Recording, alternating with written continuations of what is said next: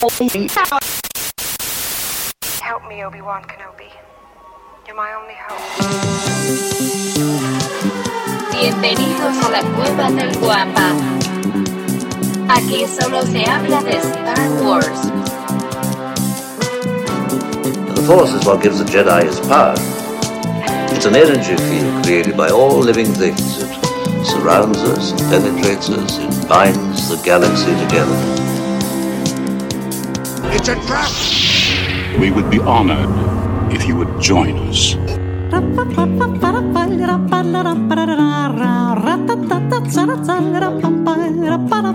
No, sí, la neta, y, y me gustó mucho el ángulo que tomaste, es como descendente, un poquito de arriba hacia, hacia abajo, ¿no? Sí, está bueno, ¿eh? Está, eh, o sea, le da mucho... No sé, me gusta, me gustó. Me gustó, me gustó. Me gustaría Pues tener un haciendo- adjetivo calificativo, pero me gustó mucho. Es- Está, eh, Damián diría, está chul, está muy chul. está, está chuli. Sí, sí, es- esa chul. palabra la, la, la, la conozco muy bien. Espérame, estoy lanzándonos. Ah, dale, dale. Estoy, los, estoy lanzando en vivo.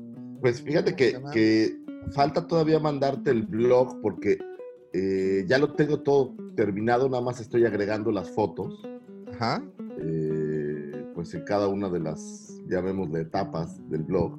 Pero ya te lo voy a mandar también listo para levantar. Yo creo que mejor que salga el video y después lanzamos el blog para quien quiera leer también. Sí, sí, sí, sí. El complemento está poca madre. Por ejemplo, el video sale mañana y el blog lo podría subir el martes. Y Sí, así sin darle, y así, así darle más. Este, este es el episodio 85. No mames, qué de Este, volada. este es live. El tiempo pasa. Listo. Conéctame. Listo. Chiquitín. Conéctame, chiquitito. Espérate, está tardando un poquitín. Pero ahí va, ahí va. Ahí va. Oye, pues el, el, el, el- nuestro buen amigo Santiago me dijo que se llamaba. Ay, ya ver. Este, tenemos un muy buen amigo que se llama Santiago que hizo favor de llevarnos eh, su. ¿Cómo se le llama? Eh, este, esta exclusiva. su corazón. su corazón y dijo, se lo entregas a Lucifago, por favor, dile que lo cuide mucho. Ha sido maltratado Pero previamente. que, que alguien le explique que Lucifagor no tiene corazón. O sea, la gente se ha de preguntar por qué está tan amargo ese güey. El peor es que creo que no saben que mi corazón es como, como de piedra o algo. Lo, lo- lo intenté, le dije, mira, ese camino ni lo recorras, mano. Ese, ay, vieja, ese camino, este, Ha sido Ya muchos. mancillado. Sí. Imagínate esa. ¿eh? ya, muchos lo intentaron recorrer y, y- y- y solo se espinaron aún más. Fíjate que siempre recurro a una frase de Stephen King, el corazón de un hombre es un camino pedregoso. Sí. Entonces, ¿qué te digo? O sea, ya estoy podrido. Que estaba pensando el otro día, ¿qué pasaría si yo dejara de ser así de amargo, güey? Y sería de hueva. Sí. O sea, no está tan mal ser amargo. Aunque ya vi por ahí algunos que se quejan y me Ah, bullearon en el grupo y me dijeron que, que estaba súper amargo y No, súper no, ácido y, el Grinch, pero Mira, pero es naturaleza. parte, es parte, es parte de, de ¿cómo se dice? que De, les diga que Rose es poca madre, no lo es. No va a pasar. No va a pasar. Que oye, pero me, me encantó el mensaje que me enviaron cuando vieron mi cuadro. Pues, ¿qué no se supone que no te gustaba la nueva trilogía? No, bueno. A ver, ya compartimos con nuestros amigos de Facebook para que O cinco muchachos Este- conectados. Muchachos, gracias por estar aquí. Es verdaderamente un honor que la gente se levante tan temprano y ojalá no solo sea mi mamá. Ah, no, es apocalíptica. Muy buenos días. Eh, José Orobio, buenos días, muchas gracias. Y el otro es tú y yo. Ah, oh, chin. Sí. No, bueno, pues ahí vamos, ahí vamos. Ahí vamos, ahí vamos. Ok, ok. Saludos. Dice, buenas chicos desde Argentina. ¿Cómo estás, Apocalíptica? Y José Orobio. Ahora sí, los engancho. Tanto tiempo después los puedo ver en riguroso directo. Gracias, José. Ahí está el buen Mike y, y también la, la, la- la nación Dolphin empieza a surgir, Lucifagor. Te Ya ni a me digas que, fíjate que, que vi un post de, me parece que era el cumpleaños de Dan Marino, o el No, no, no. aniversario de que, era el aniversario de que nunca ganó un Super Bowl, no sé, algo No, era el aniversario cuando, cuando dejó la liga. Era, Ah. era, era el, era el. Y, y lo iba a retuitear, pero dije, no, a este tipo de gente no hay que darle comidilla, porque si no, luego empiezan a hablar más de los Dolphins y después van a creer que, que de verdad es un buen equipo. Y, y, pues no. no, no vale la pena. a saber, este, este año será el año de las redenciones. Estoy 100% seguro de que, de que así será. Nos re- redimiremos de la... temporada pasada sí estuvo horrible, de eso sí, déjame reconocerte que la temporada que pasada no fue algo doloroso. no quiero romper tu sueño, pero cada año pienso lo mismo de los Raiders y cada año logran decepcionarme una vez más. Entonces, Como no- no- no dijera-. Como dijera el Dewey de Malcolm de en medio, no esperaba nada y Y todavía así lograron decepcionarme. lograron decepcionarme. Es correcto. Exactamente. Entonces, no quiero romper tu ilusión, Davo. No, fíjate que ya no es más que ilusión. Uno, uno se convierte en este soñador eterno, en este perseguidor de estrellas fugaces, como el- lo es para nosotros el título. Entonces, Pero fíjate yo que que ayer que, sí. hablaba con, con Matas, que estuvo aquí, y, y me acordé de algo. Ellos eran ese, ese fan de Kansas, así, el que siempre soñó. sí, Bueno, sigue soñando. sí, sí, sí. Oh, eran es- ese fan y de repente llegó y tuvieron una buena temporada y de repente una segunda buena temporada y entonces se colocaron. sí, se vale claro, claro, claro. Digo, no es Cleveland, ¿verdad? Entonces, podr- podríamos estar en peores situaciones. Espero que creo no que, creo ofender que a nadie. solo Cleveland y no sé si Cincinnati nunca han llegado a un Super Bowl. No, no, no. Cincinnati tuvo un Super Bowl tremendo con los 49. Ah, no, ¿sabes quién? Los, los Jaguares, creo. Creo que hasta los jaguares ya llegaron al Super Bowl. Imagínate. Pero, pero, ¿cómo se dice? No, no, no, pero pues ya, este, los cafés, los cafés sí, sí es un, sí es algo triste. Sí es algo triste. Eh, Sería una, una interesante trivia, ¿eh? A ver, ¿cuántos Super Bowls no han llegado los cafés de Cleveland? ¿Cuántos hay? ¿Son qué? ¿60? ¿50 Pues y como tantos? en el 60 y no no, 59 o algo así. Ah, pues ese es el mismo número que los cafés simplemente, pues no llegan, ¿no? No sé, se quedan Primero, que- oye, primero expandieron la liga y llegaron los otros equipos que los cafés lograrlo. Entonces, Sí, caray, sí, es correcto, ese es un... Oye, Sí, ahora, lo que sí yo nunca de verdad he conocido a un fan de los cafés de Cleveland. No, yo tampoco. No sé si fuera de Cleveland allá, pero jamás he visto a alguien creo. que me diga, oye, es que yo le voy a los cafés. Sí, yo lo soy. Ah, Soy, no, soy café. Soy, No, soy. Cleveland. no creo que exista. O- y si existe, no creo que lo anden eh, O a lo mejor es alguien que le gusta el béisbol y se confundió o algo cuando la No, preguntaron, no sé. Mira, ¿no? es por ejemplo, yo, tú sabes, eh, mi equipo de fútbol del- aquí en, la- en- en- de México es el Atlas. No lo ando presumiendo, de hecho, cada vez que sale el tema, pues trato de retirarme de la habitación, trato de no participar en ninguna conversación en donde pueda ser, en este caso, emancillado mi honor, porque pues el de esos güeyes ya fue demasiado, ¿no? Yo Sí, trato, ellos ya no esperan Sí, nada. no, ya no espera nada. Yo trato, trato por todos los medios de, de, pues salir intacto de todo este desmadre. Y bueno, vamos a dejar esos temas para atrás. Oye, un- a- algo antes de empezar todo este desmadrito. Este, fíjate que en esta semana, no recuerdo quién ahí del grupo de, de WhatsApp, del honorable grupo de WhatsApp de la cueva, mencionó que había estado escuchando episodios pasados de crónicas de dragones, zombies y marcianos. Para quien no lo sepa, que es evidentemente la inmensa mayoría, eh, Crónicas de Dragones, Zombies y Marcianos fue el primer proyecto con el que el señor Lucifagor y su servidor empezamos en este negocio de la, de la potósfera. eh, do- hace un par de años, ¿no? Creo, más o menos dos, dos añitos años, según yo. dos añitos. Muy curioso porque fíjense cómo las cosas dan vuelta, regresan y son cíclicas. Ese podcast, cuando lo grabábamos, y, y- y me tomo este momento porque creo que sí es importante hacer la- el, recuerdo.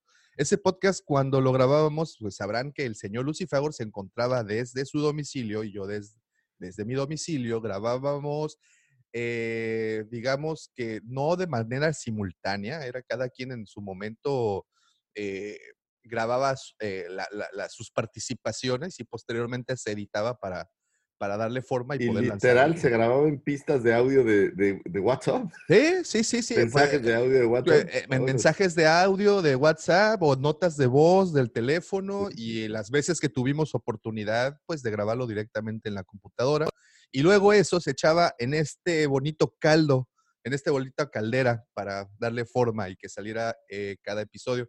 Este, Sí, y digo, sí buenos. Lo, recuerdo bien porque por ahí alguien comentó que el Lucifagor todavía no era tan amargo.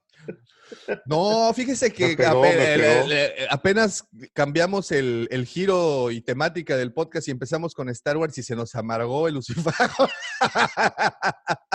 empezamos a hablar de la señora Kennedy y... y- y- y- Pero, pero también, ta- también digo, tengo razón. O sea, recién estaba eh, Last Jedi y había muchas, muchas Sí, heridas eh, abiertas, sí, ¿sabes? Sí, sí, sí, sí, es cierto, es cierto, es cierto, estaba todavía muy sensible todo el tema. Este, sin embargo, sin embargo, eh, y regresando un poco, te decía que es cíclico, porque ahora curiosamente también grabamos desde nuestros domicilios, nada más que ahora con la tecnología pandémica aplicada, ¿no? No, Este, si ustedes supieran los derechos que era grabar, sí, porque sí, aparte sí. era estas grabaciones así de estoy en camino a la oficina y, o sea, era, era. era Es todo correcto, es correcto, y pues ni micrófonos, ¿no? Ahora sí que No, diré, cuando nada, el andan- celular así, Bill. Sí, pero eh, eran podcasts, al igual que este, hechos con muchísimo corazón. Y, y, aquí, y aquí viene la explicación. Siempre nos ha gustado y hemos eh, venerado todo el tema del horror, la ciencia ficción, la fantasía, lo épico. Es algo que pues, nos encanta.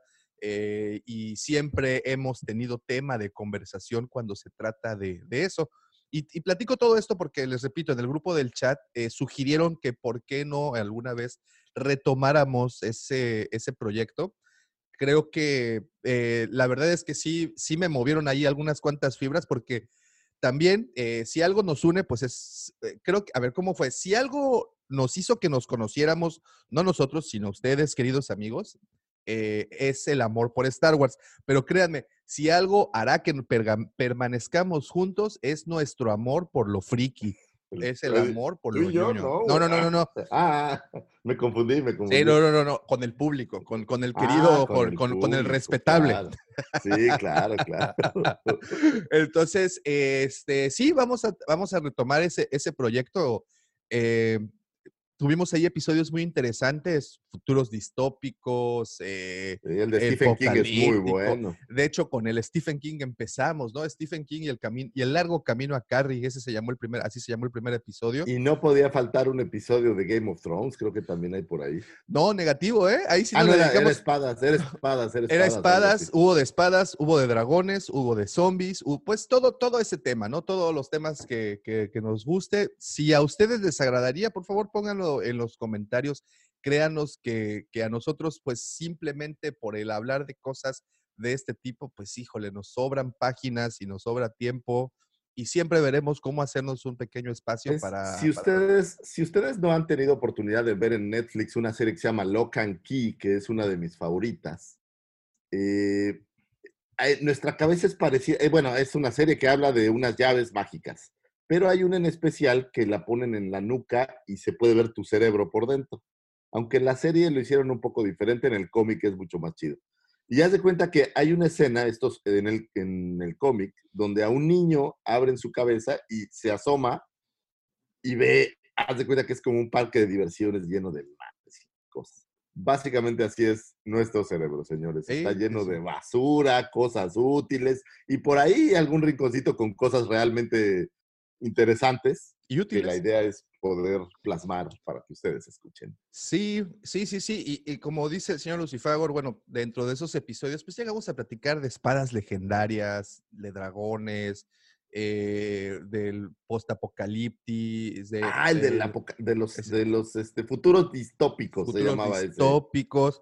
eh, ese episodio. Estaba bueno. y, a- y algo que me gustaba mucho era, ah, bueno, también creo que hablamos por ahí de efectos especiales de las películas de horror de los 80. O sea, temas ya bien así rebuscados Bien y bien, clavados, bien sí, clavados sí. y bien así, pero, pero bueno, si a ustedes les gustaría que este proyecto continuase, no, pues, podemos lanzarlo posiblemente como para prueba una vez al mes, a ver qué tal les parece, porque también para eso, señores, también para eso tenemos harto verbo.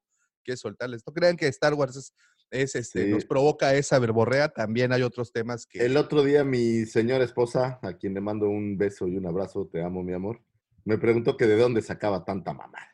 Básicamente, ¿no? Entonces, pues, pues no lo sé, soy hijo del Nintendo, de la televisión y del cine de horror. sí. Entonces, No, no, no, pues es que hay de dónde es inspirarse, ¿no? Siempre hay, hay de dónde sacar estos, estos temas. Mira, por ejemplo, el otro día escuchaba el podcast del buen Puis, le mandamos un Saludo al Puis. y un abrazote.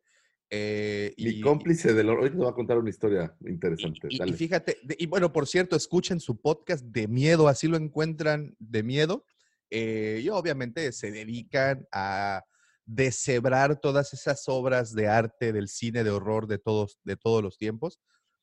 Y, y- y- disfrutas mucho esas conversaciones. Es difícil encontrar eh, este tipo de temas en los podcasts. Digo, hay muchos temas allá muy similares, pero cuando encuentras a los locutores, voy a llamarnos locutores, voy a hacer ese, este, espero que no me llevan tomatazos, pero cuando encuentras a esas personas que hablan de tal tema con tanto corazón y con tanta pasión, creo que te quedas en cualquier plática. Y si encuentras a alguien que hable de ollas, pero le ves que le mete pasión al hablar de ollas, puta, te quedas, ¿no?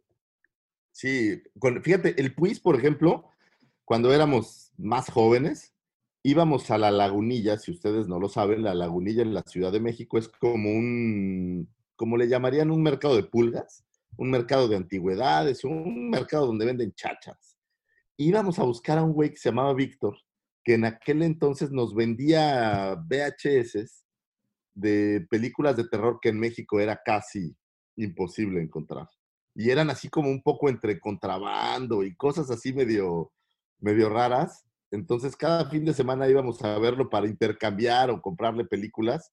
Y es gracias a eso que pues llegamos a ver algunas películas japonesas muy raras y cosas de verdad muy, muy psycho, pero eso prueba que sobre todo el Puis es un fanático del horror impresionante y tiene bagaje, o sea, Sí, le, ha, sí, le ha sí. metido horas al cine de horror. Sí, y, y- y sobre todo, eh, te- espero que tenga perfil de, eh, en Facebook, de fanpage, para que lo puedan seguir. Si no, hay que sugerirle que abra uno, porque los que tenemos el- la oportunidad ahí de, de- de tenerlo en Facebook, vemos cómo sube sus trabajos. Quien no lo sepa, el, el buen Puis es eh, ilustrador. Es Eh, hace unas, hace un, es- unos dibujos increíbles, unas portadas. Está, eh, bueno, véanlo, búsquenlo, el, busquen el podcast, se llama De Miedo. eh, creo que lo encuentran en Evox, no estoy seguro si también en Apple Podcast. No en Evox es donde yo, lo- Evox. yo lo escucho. en Evox ahí lo pueden encontrar. En- fíjate que Evox es una plataforma que alberga bastantes podcasts del tipo, ¿eh? Eh, he escuchado muy buenos podcasts, sobre todo eh, de Argentina, de España, eh, de este tema, ¿no? Y, y- y- y qué, qué bueno que hay programa y qué bueno que hay contenidos de- del tipo. Digo, el otro, el otro día precisamente en el chat platicaban todos eh, los integrantes de qué otras sagas les gustaría, aparte de Star Wars. ¿no? Y siempre es que sale que el de Marvel, de repente hay un perdido de Harry Potter. Eh, Ah, la, la, la, ¿qué pasó? Sí, ah, sí, sí, está, sí, sí, sí. está. Sí está chido, la verdad. Este, si no, ahorita te, te aplico el Spectrus Patronus revolado. No, no, abuso. No te voy a Este, platicar de una broma que hacíamos de Patronus. No. y, y bueno, y obviamente de El todo Señor de los Anillos, el- ¿no? ¿Cómo no? El, el Señor de los Anillos, somos, somos muy, muy fans. Entonces, bueno, toda esta, toda esta plática es para comentarles que sí tenemos pensado eh, de nueva cuenta grabar estos Pero ¿sabes qué estaría chido? Que nos dijeran específicamente qué tema les llamaría más la atención. Sí, claro. Como claro, para meterle a algo, algo que ya haya como un interés por ahí. Claro, claro. Y mira, y por ejemplo, incluso retomar los temas que ya habíamos grabado, no, no, no lo vería tan mal, porque son temas que creo que, si me permites la expresión, después de la experiencia que el podcast Hablando con Star Wars nos ha traído, creo que ahora una grabación de los mismos temas que teníamos sería Sí, también bastante ameno, ¿no? Porque ahí, este, le dedicamos podcast a Lovecraft, a, a Julio Verne, este, Ay, Julio Verne es una. estuvo muy joya. bueno, a, a un bestiario. ¿Te acuerdas? Teníamos un programa, un, un capítulo que se llama Ah, El eran- Fantasticorium. El Fantasticorium, claro, que Sí. hablábamos de, de criaturas fantásticas. Es ¿no? correcto, es correcto. Entonces, todo estos, todas estas cosas a nosotros, yo sé que a Deberíamos muchos de hacer unos de demonios que tanto me También, ¿eh? También demonios de ángeles, este, pero no precisamente de los que habla la Biblia, sino. No, de los de los- azules. Ah, no, ¿verdad? Bueno, bueno, también Los Ángeles Azules recuerda que es un escuadrón de acróbatas aéreos, ¿no? Entonces Ah, también, po- claro. también podríamos incluirlo. A eso se me refería. Ah, claro, claro. Pero bueno, estaría muy interesante y como bien dice el señor Lucifagor, si pueden comentar el tema que, que- que quisieran platicar, escríbanos. Eh, recuerden que tenemos ahí como Sí, 20 no, no pasa nada que sea. Sailor Moon la serie favorita de Davo No, o hombre, alguna no. cosa, este... Para nada, para nada. Oye, justo fíjate, hablando de, y, y- y- bueno, creo que hoy sí Star Wars nos los vamos a pasar. No, no es cierto, porque tenemos un programa. Fíjate que siempre quise decir esto.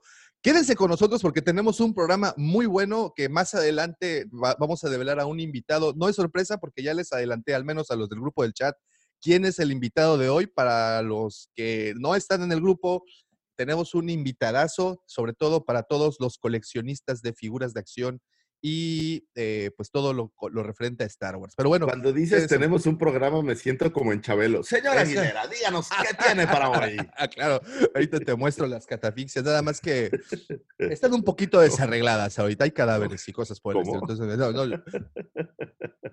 Perdón. Ah, Pero bueno, este... ¿En qué iba?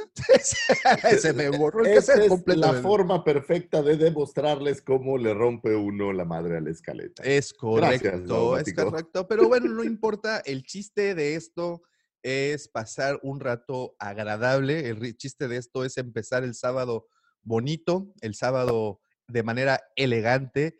¿Y cómo no hacerlo? ¿Cómo, en serio, cómo no hacerlo? Cuando vemos que en puerta tenemos el comienzo del episodio 85. 85 episodios de este bonito podcast hablando de Star Wars, traído para ustedes por la cueva del Cueva del Guampa Un punto punto com. com. Punto com. y señoritas, las invito a que volteen al horizonte. Allá lejos, fíjense en la atmósfera cómo se viene acercando tin. Fíjense, nada más. Aquí pónganle la música de carrozas de fuego. Ahora, Walmódigo. Incendiándose al cruzar la atmósfera y directo a las profundidades de sus corazones. Ahí viene al que bien llamaron el astronauta del romance. ¿Eh? ¿Qué tal, eh? El buzo. Fíjate, fíjate esta, ¿eh? El buzo de tus sentimientos. Él es el segundo sol de Tatooine, el único que alcanzará el abismo en donde tienes guardado tu corazón. Él es. Él es el hombre, la leyenda, el mito, al que llamaron el niño bien de Mos Eisley o el querubín de satélite. Así es, el Brandon Walsh del death metal, el señor arroba, arroba Lucifago. Muchísimas gracias. Este programa no podría ser posible, no podría llegar hasta sus closets, sus baños, sus escritorios godines o donde sea que nos escuchen. Sin la mente siniestra, ya popularizado, siempre invitado, nunca igualado. Sin el amor. Mandaloriano del corazón, Justin Bieber de la 139, Chayanne de la Riviera Maya, nuestro querido Tosken Rider de Playa Mamitas y aquí en la señora Carmen, aquella gran mujer que está encargada de los enseres y comercio dentro de las canoas bar, Yamara, tú sigues siendo aquel amigo personal de Carlos, el imitador de Dulce en Yucatán y ahora también conocido en Tinder como el señor No Culpes. A la noche, el lado oscuro de la luna de tu corazón, señor, el símbolo el rey de. No, eso no lo decir porque se puede malinterpretar, pero el dios del podcast, el señor arroba, Tabomático. Muchísimas gracias. Muchísimas gracias. Ay, sí, tuvo que salir la referencia del señor Pink, de los señores de Pink Floyd también. Oigan, este, también quiero aprovechar para darle las gracias a todas las personas que ya nos siguen a través de nuestras diferentes redes sociales. Como saben, al señor lo encuentran como arroba lucifagor por Twitter, a su servidor lo encuentran como arroba davomático por Twitter. Entren a esa red social que, fue creada para los nerds, ¿no? A mí me encanta porque son puro, puros datos Fíjate que tipo. tengo la fortuna de tener una cuenta de Facebook, una cuenta de Twitter, una cuenta de Instagram e incluso una cuenta de TikTok. Y con todas las demás, la verdad, no puedo. Con- con- es que Twitter es, Es- muy- es- muy fácil, Twitter es- ¿no? es, es lo mío. Lo demás, de verdad, no. aparte, no muy, muy, muy inmediata y muy pronta. Bueno, todas las redes sociales lo, lo son. Síganos a través de Twitter, también ya saben, el... No. Oye, un saludo al señor Juan Carlos Aderman, que es un gran fanático de este programa. Fue su cumpleaños antier. Oh, Y le mandamos desde aquí un gran abrazo y un pellizcón de nalga, mi cuñadito. oye, estaría bueno tener las mañanitas, ¿eh? Aquí, aquí pregrabadas. Pero bueno, oye, Tanto, güey. no porque nos tiran el podcast. en que tú naciste. Recuerda que estamos nacieron todos los. ¿Las flores? Recuerda que estamos en la plataforma donde hasta cantando te tumban la transmisión por, por derechos de autor. Entonces, Está bien, solo te mando un abrazo, cuñadito. Un abrazote, Juan Carlos. Muchísimas, muchísimas felicidades. Siempre. eh, Ojalá. tan- eh, ¿Sabes? Este güey tiene una ventaja brutal, güey. Es tan güero, güey, que no se le notan las canas, güey. Entonces Ah, eso es es, es así, pues un güero platinado, es como, como un este simio espalda plateada. Güero. Hace cuenta como un super saiyajin, así, güero, güero. Y cuando era joven, es mi cuñado, esposo de mi hermana, usaba un copete así como. Era, es maravilloso. Gran persona. Te quiero, cuñado. Un abrazote, Juan Carlos. Aparte, déjenme decirles que ya van dos años en donde nos muestra sus habilidades tetrísquicas al final de la convención que, a las que hemos asistido. Eh, eh, es el rey del Twitter, del Twitter, del, ¿cómo se llama? Del Tetris. Estábamos Tetris. al lado del otro. No, bueno, lo que pasa es que él trabaja para una de estas empresas grandes de paquetería. Y Así cada es. vez que termina la mole, sin él no sería posible guardar todas las figuras que quedaron, porque no, no. De verdad hace como Tetris y de repente ves así una montaña de cosas y cupieron en dos cajas, lo Sí, que nunca creí. Sí, sí, sí. Así es que muchas felicidades, Juan Carlos. Pásatela, pásatela, pásatela muy, muy bonito. Y pues bueno, como les decía, muchísimas gracias a los que ya nos siguen a través de nuestras diferentes redes sociales. Como saben, también nos encuentran en Twitter, en Instagram, en Facebook como La Cueva del Guampa. También, señores, si aún no lo hacen, háganlo, síganos a través de nuestro canal de YouTube. Todos eh, la semana, fíjate, estamos subiendo un promedio de tres o cuatro videos semanales con diferentes temas. Se los recomiendo muchísimo. El día de mañana, si están escuchando esto en su versión podcast, este ya el día domingo 9 de agosto, fue publicado un video del señor Lucy Fagor. Si están ahorita acompañándonos, el día de mañana, domingo 9, eh, se subirá un video eh, es muy interesante, sobre todo muy interesante para todos los coleccionistas. Porque fanáticos de Star Wars. fanáticos. No, no, no. En este caso y en particular para los coleccionistas de figuras de acción, porque nos muestra literalmente creo que todas las variantes en, en- en- en las figuras, ¿no? De- al menos de las de. Bueno, te iba a decir No, las bueno, hay de muchas. 3.75, pero. Hay muchísimas variantes más. Eh, ¿Sabes qué? Todas las líneas tienen. Cuando estaba haciendo como la revisión de lo que tenía aquí disponible en, en lo que bien hemos llamado nuestra versión del Museo de Star Wars, ahí, ahí en todas las líneas variantes y la idea era mostrarles un ejemplo de la mayoría de ellas. y, Y hay un, un buen, una buena cantidad también de, de ejemplos de Kenner, que es como, pues, donde vienen todas estas leyendas de las variantes. Es correcto. Un video bastante interesante, súper video, de hecho. Eh, Sí, perdón si me extendí un poco, pero es que eran Pero no, pero en serio, miren, siempre, bueno, estamos acostumbrados a que sobre todo en la plataforma de YouTube vemos videos de 10, 15 minutos, algunos menos, que esa es la duración promedio de un video que, que encontramos en la plataforma. Pero no es este, ¿sabes qué? Lo vi como un mini documental. Entonces, si tienen el Ah. tiempo, quédense. Pues se lo voy a vender a History Channel, ¿eh? En una de esas. Sí, ya Este, que, ya que Disney no le importamos. sí, sí, sí. Bueno, creo que también es de Disney. no, creo que es History. Bueno, ojalá, ¿no? Este, pero bueno, este, véanlo, el día de eh, domingo está ya, eh, desde el domingo estará, o está, ya en, en, en, YouTube. Entonces, gracias a las personas que nos siguen a través de nuestras diferentes redes sociales. Oigan, y también quiero agradecerles a todos los que ya hicieron el favor de visitar y depositar su confianza en nuestra bonita página, en esa página que, que qué bárbaro, que simplemente estar ahí me recuerda estar en, en- en- una biblioteca tan llena de conocimientos y tan con ¿Qué tanto- tantas... Esta es una, una pregunta que a mí me gustaría hacerle a la gente. ¿Qué tanto la gente sigue eh, navegando en Internet? Fíjate que eh, tratándose de eh, ahora la modalidad es ahora la modalidad, eso es algo de que alguien ya dejó la generación muy atrás, ¿verdad? Ahora lo moderno es en ese- hay que dijera Ramones.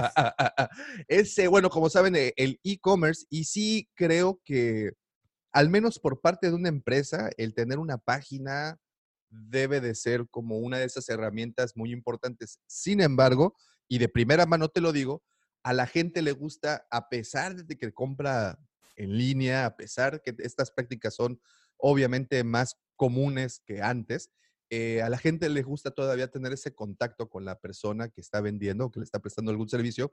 Y afortunadamente Facebook nos ha dado ese, esa herramienta. Pero es- Eh. ese es justamente como mi tema. Ok, tienes estos sitios de venta enormes, ¿no? Ya, ya saben, ¿no? El hombre, creo que es el segundo más rico del mundo, el dueño de Amazon, pero tienes este, estos sitios que dejamos de- de lado. Pero las empresas, la mayoría tienen su página web, todo es muy bonito, pero no estoy seguro que tanto la gente se mete a, a las páginas a comprar. Creo que empieza a ver como más Facebook o otros canales. Digo, creo, no, no lo sé. Sí, solo no, es, es, es, es cierto y sobre todo por la parte del contacto, de que alguien te responda, de que sabes que hay alguien enfrente de un teclado eh, respondiéndote las dudas.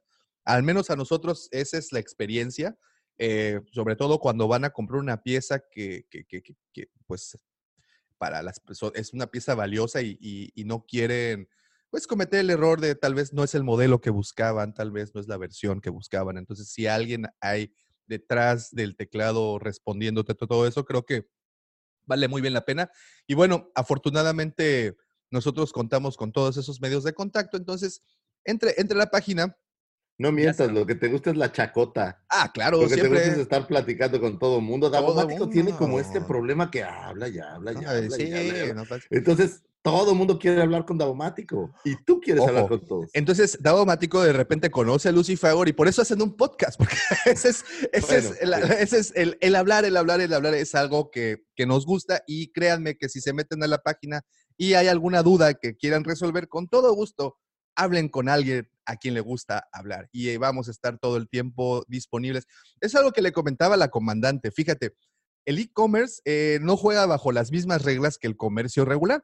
Ella tiene su horario, su tienda abre a las 11 y cierra a las 5. Nosotros, de, no hay horario, o sea, te, te ponen un mensaje a las 5 de la mañana o a las 12 de la noche por igual y les respondemos, señores, todo el tiempo. Y ojo, es Davomático el que responde, no es un bot. No, no, no. No, es nada. un. No es una minoguana ahí sentado. No, no, no, no, es No, un no, no. beca- no es un becario, nada No de es, un eso. no es una becaria tampoco, No, que a la no, no, no. comandante no, le gustaría. No, no, es, no, para nada. Davomático. Bueno, Sí, a veces yo también respondo unos que veo y digo, ay, pero ¿sabes qué? Luego el, tiemp- el tiempo está cañón. No, o sea, no, no, y- es- y es- ¿sabes es qué un es? tema. Y se acumulan los mensajes, ¿no? Entonces también les pido una disculpa. Sí, si por ahí se- un- de repente se tarda o algo, Sí, lo sí, sí. sentimos, pero todos serán respondidos. Ese Todos, es el tema. todos y cada uno de ellos. Oigan, y continuando, ah, también me gustaría muchísimo eh, invitarlos a nuestro grupo de WhatsApp. Es un grupo que va creciendo día con día. Eh, si ustedes quieren pertenecer a este grupo, en donde espero que no esté el FBI escuchando, porque el tráfico de stickers, memes y demás, cosas que al señor Zuckerberg estoy seguro que no le gustaría este, que sucedieran, porque creo que WhatsApp también es de Facebook. Eh, está canijo, Sí, ¿eh? también, ¿no? Qué bruto. Alguien ayer o antier pidió stickers y pues bueno, ahí te va la lluvia de midiclorianos. No me acuerdo en dónde leí que como no le vendieron TikTok, que ya va, ya va a salir su versión. Seguro, seguro, seguro. Este, este señor imperialista. Pero bueno, entonces eh, tenemos este grupo. Si ustedes quieren, por favor, pueden enviarnos un mensaje vía Twitter, Instagram, Facebook, como ustedes deseen. Eh, Oye, quiero participar, como lo han hecho últimamente ahí nuestros amigos. Este, que por cierto, la primera mujer ingresó al grupo. No, ah, no, no estás hablando de mí, ¿verdad? No, no, no, no, no, no, no, no, no, no, no, no, no, no, para nada, no. No, pero y al momento, déjenme reconocerles, queridos amigos, en serio, qué bárbaro, qué respeto, todo se mantiene en ese ambiente, qué gustazo. Y pues bueno, los invito, manden mensaje, con todo gusto los, los añadimos. Este, y nada más antes de terminar los anuncios parroquiales, eh, también les vuelvo y les reitero la invitación para todos aquellos que les guste escribir, por favor, nosotros estamos con esta convocatoria abierta para que nos manden sus fanfics, historias alternas al tema de Skywalker, historias que pertenezcan al universo de Star Wars. Estamos tratando de reunir la mayoría de ellas para poder hacer eh, audiodramas, audionovelas, no sé cómo, cómo llamarles, eh, sonorizar las historias. Y pues básicamente las reglas son sencillas, son cuatro. La primera es que tiene que ser una historia original, este, no vayan a hacer copy-paste. La segunda es que tiene que estar dentro del universo de Star Wars, no importa la línea de tiempo, no importa si es en el futuro, si es en el pasado, si es en el presente, nada, tiene que ser de Star Wars sencillamente. También tiene que, es- bueno, tiene que ser escrita en un lenguaje, pues vamos a llamarle familiar, ¿no? Ah, no eh, porque, pues, esa es la regla. Y la última es que no debe de ser más de 10 cuartillas, lo cual eh, la razón es para que sea algo muy, pues, una historia de unos 5 a 10 minutos, más o menos. Entonces, podamos producirla y subirla a nuestros canales de distribución, Spotify, Evox, eh, Apple Podcasts y todos los demás. Así es que están invitadísimos. eh, yo creo que vamos a seguir reuniendo estas historias. Yo creo que como para diciembre, poquito antes de diciembre, ya ahora sí lo haremos ya en forma y ahora sí habrá una premiación a las mejores historias, pues para Sí, terminar ya el se va a ver a como, claro. como Dodona colgándole su medalla así. Ándale, ándale, ándale, sí, aguas, ¿eh? sí, pero sí. Bueno, Es correcto. Bueno, bueno.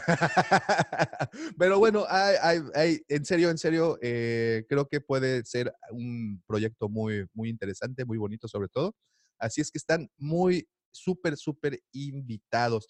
Y antes de continuar con este aquelarre, querido amigo, O déjame sea, mando después de que llevas una hora presentando tu podcast, Davomático, ¿ya vas a empezar a, a- a- de verdad a hacer el programa? Ya, ya, ya, ya, ya por fin, antes de que pase, antes de que, o- oye, antes de que pase el del gas, porque tengo que salir corriendo atrás de él, déjame mando saludos, ¿no? Porque, Sí, sí, dale, dale. este, porque se- ahora sí se me acumularon. Eh, nos ve- quedamos, nos quedamos en aquí. Ok, Giancarlo Pecheto, buenas, buenas guampas. ¿Cómo estás, Giancarlo? Buenos días. Joan Amat, buenos días, guampas, desde Nesa Endor. ¿Cómo estás? Ahora que dicen guampas, eh, los amigos de Argentina, si algún día tienen la oportunidad de ir a la feria de la guampa, serían corresponsales, por favor, de nosotros. Es muy importante, es un eventazo.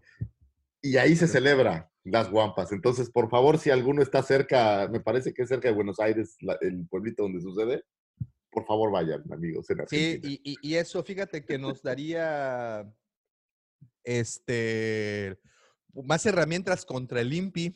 Se va a decirle, mira, güey, el guampa, esto sí existe, sí es algo, güey, ¿no? Es, es diferente, no Sí, se güey, oye no igual. manches, no se oye igual, güey, ¿de qué hablas? Y para que no lo sepa, el INPI es la autoridad que regula todos los derechos de autor y propiedades intelectuales.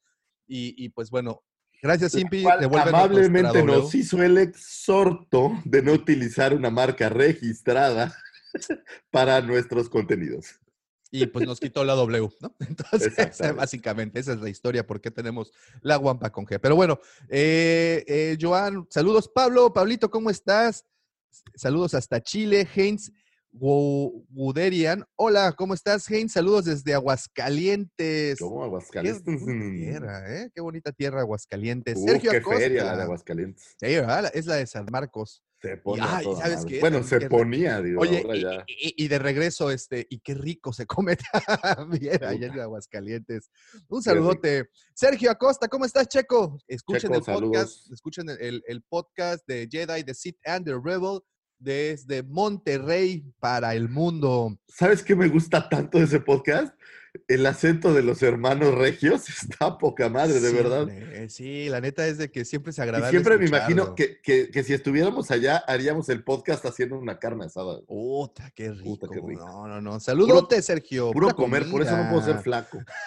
Ay, cabrito también. Uy, qué rico. Bueno, continuamos. Heinz Guderia dice, es mi primer podcast con ustedes. Híjole, vamos a ser, Bienvenido. vamos a ser gentiles, no te preocupes. Bienvenida, Es- hija, no tengan miedo. Miguel Ángel Hernández, buenos días, amigos. ¿Cómo estás, Miguel Ángel? Gracias por estar por acá. José Orobio dice, Lucifagor, ni caso a los amargados. Recuerda lo que decía el caballero de la triste figura. eh, Ladran, Sancho, ladran, señal de que caminamos. Oye, no. ¿Qué, qué referencia, qué no, no, no. referencia, carajo. La literatura ha llegado aquí a... Qué referencia, de verdad. Me muchas gracias. No, no, muchas, muchas gracias, José. Dice Apocalíptica Painkiller, yo soy infiltrada. La verdad, no soy muy de Star Wars, pero vengo por ustedes. La buena onda y la info que comparten. Muchas gracias, Apocalíptica. Esa es la prueba de que Star Wars es para todos. Así te guste programas feos como Game of Thrones o, o le vayas a los delfines de Miami o cosas así. También se vale. Somos inclusivos aquí. Es inclus- inclusivo. si no es, no es ninguna discapacidad. Bueno, ok, continuamos. Giancarlo dice, un, hablando de Star Wars, sobre, sobre Dune sería muy... Oh, eso sería muy bueno, ¿eh?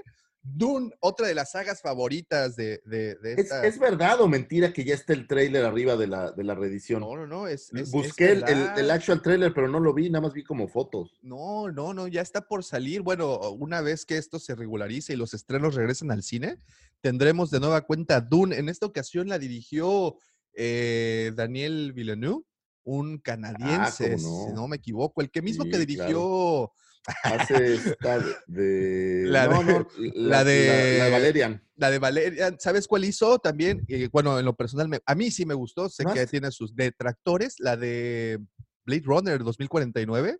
Ah, me buena, fascinó y el buena. soundtrack de esa película es una pasadez. Lo visual, lo visual es... The Arrival también, también tuvo ahí. Denis Villeneuve es el, es el director y sí le tengo fe. Y fíjate que es uno de los directores que me gustaría que se trajeran para un spin-off de Star Wars, ¿eh? Trae obscuridad el cuate. Yo creo que si en algún momento piensan darle un aires de adultez a este desmadre, ojalá piensen en él. Ojalá de verdad Sí, piensen en él. es buen director. Es muy bueno. Sí, ¿por qué no? ¿Por qué no, Giancarlo? Podríamos hacer algo de Dune. Me gusta la idea. Y me gusta. El Eh, señor Lynch es un megadios. Es correcto. A ver, eh, dice Miguel Ángel Hernández, me enteré que el doctor García es de satélite también.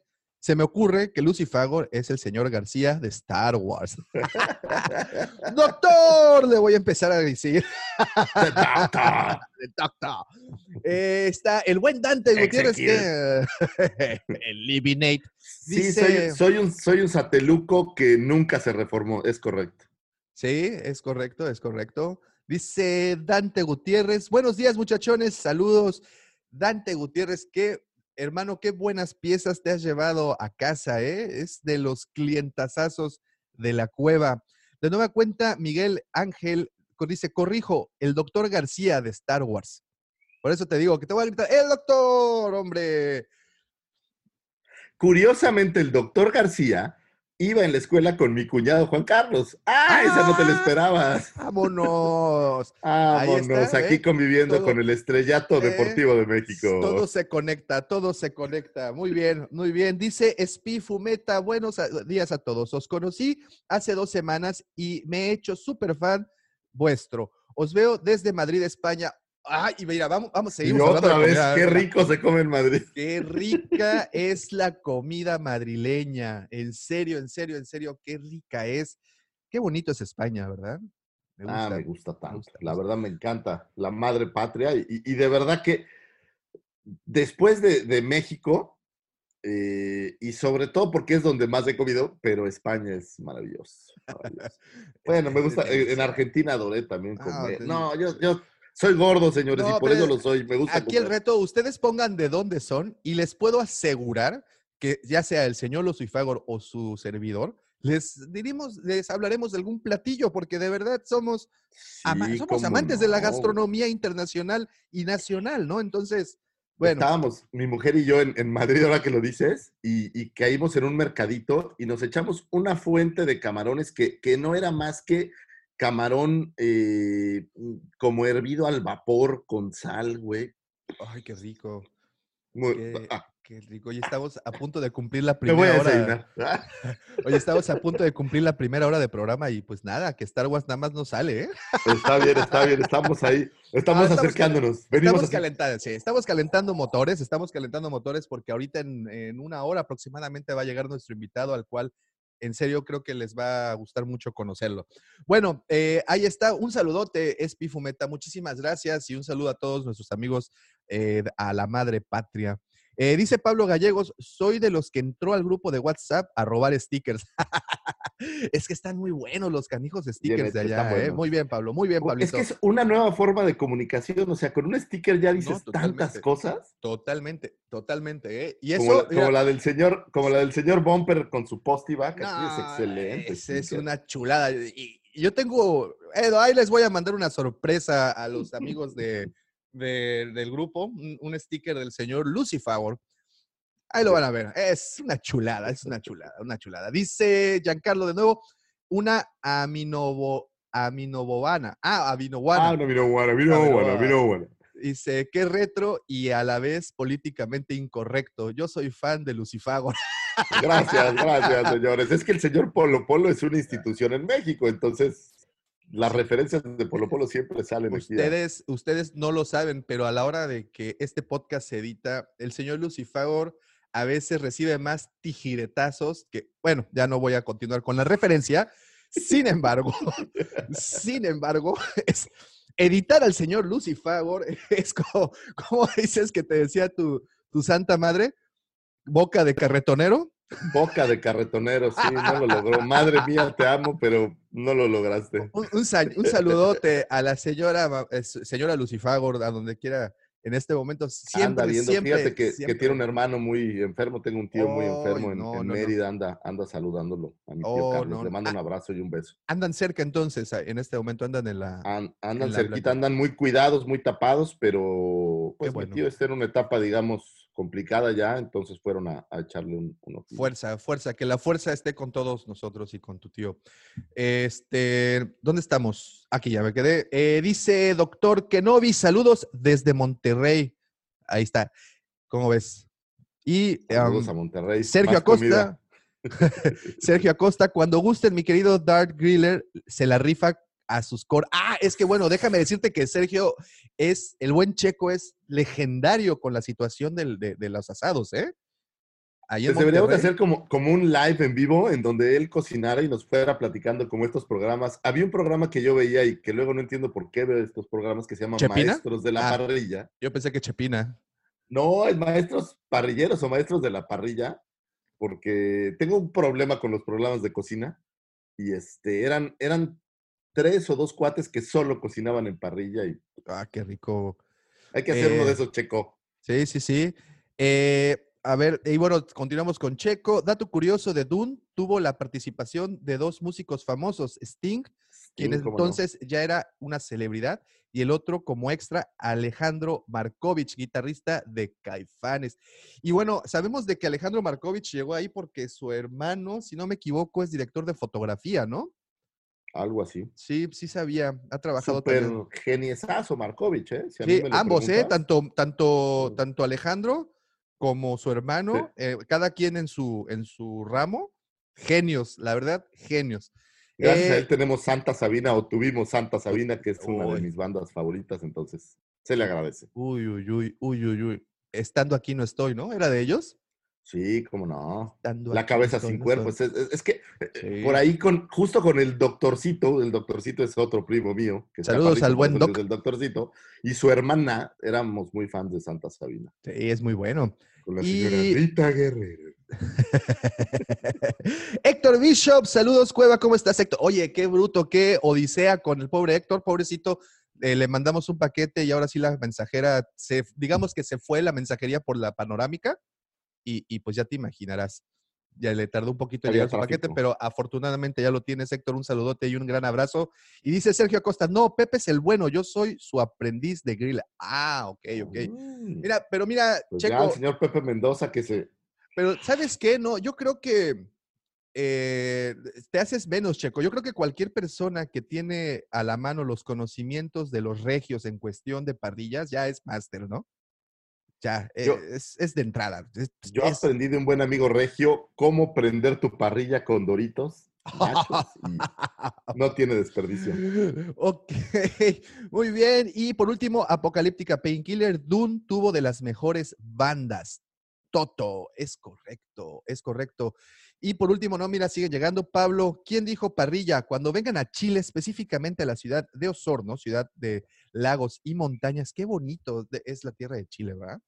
Capital de la leche las mucho. mejores carnes Muy les preparo la mejor carnita. O sea, híjole, ya, ya estuvo. Vendido. Eso me vendido. suena a... Apúntalo en el calendario, Eh, Davomático. hay que viajar a Monterrey y también a Osorno y de paso Madrid. Pues bueno, esos son los saludos, dice Giancarlo Toto con Dune, me parece fue un guiño a Queen con Flash Gordon.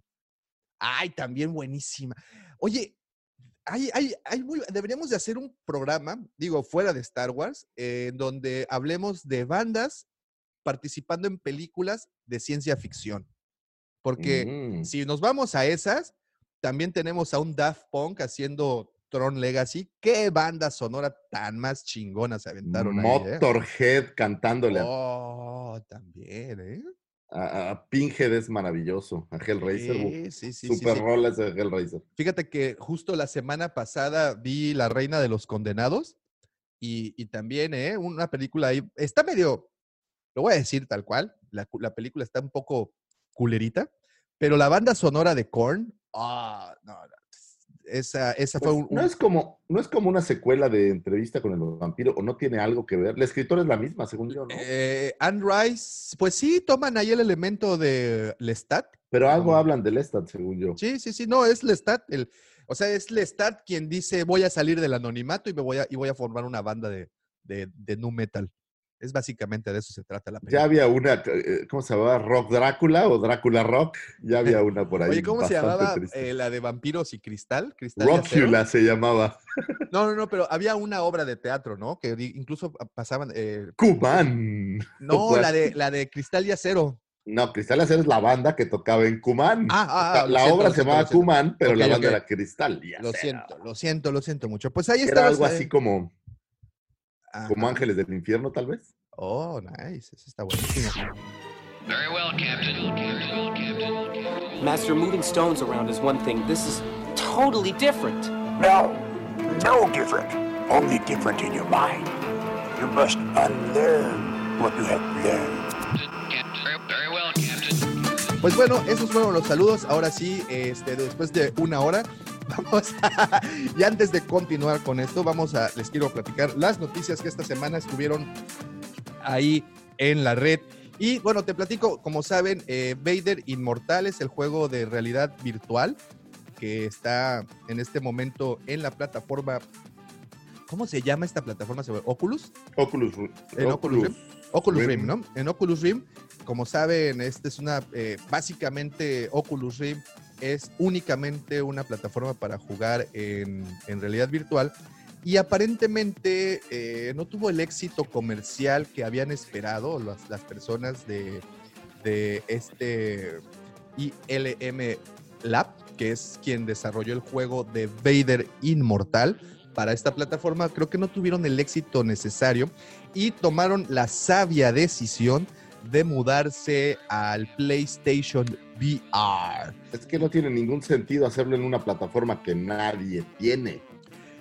Es correcto, como saben, el chiste de estos juegos, o bueno, el chiste en particular de este, porque no es un juego per se, es una experiencia, así es como te lo están vendiendo, ¿no? No es algo que eh, puedas como interactuar tanto o decidir tanto el destino del personaje que está ahí en, el, en, en esto.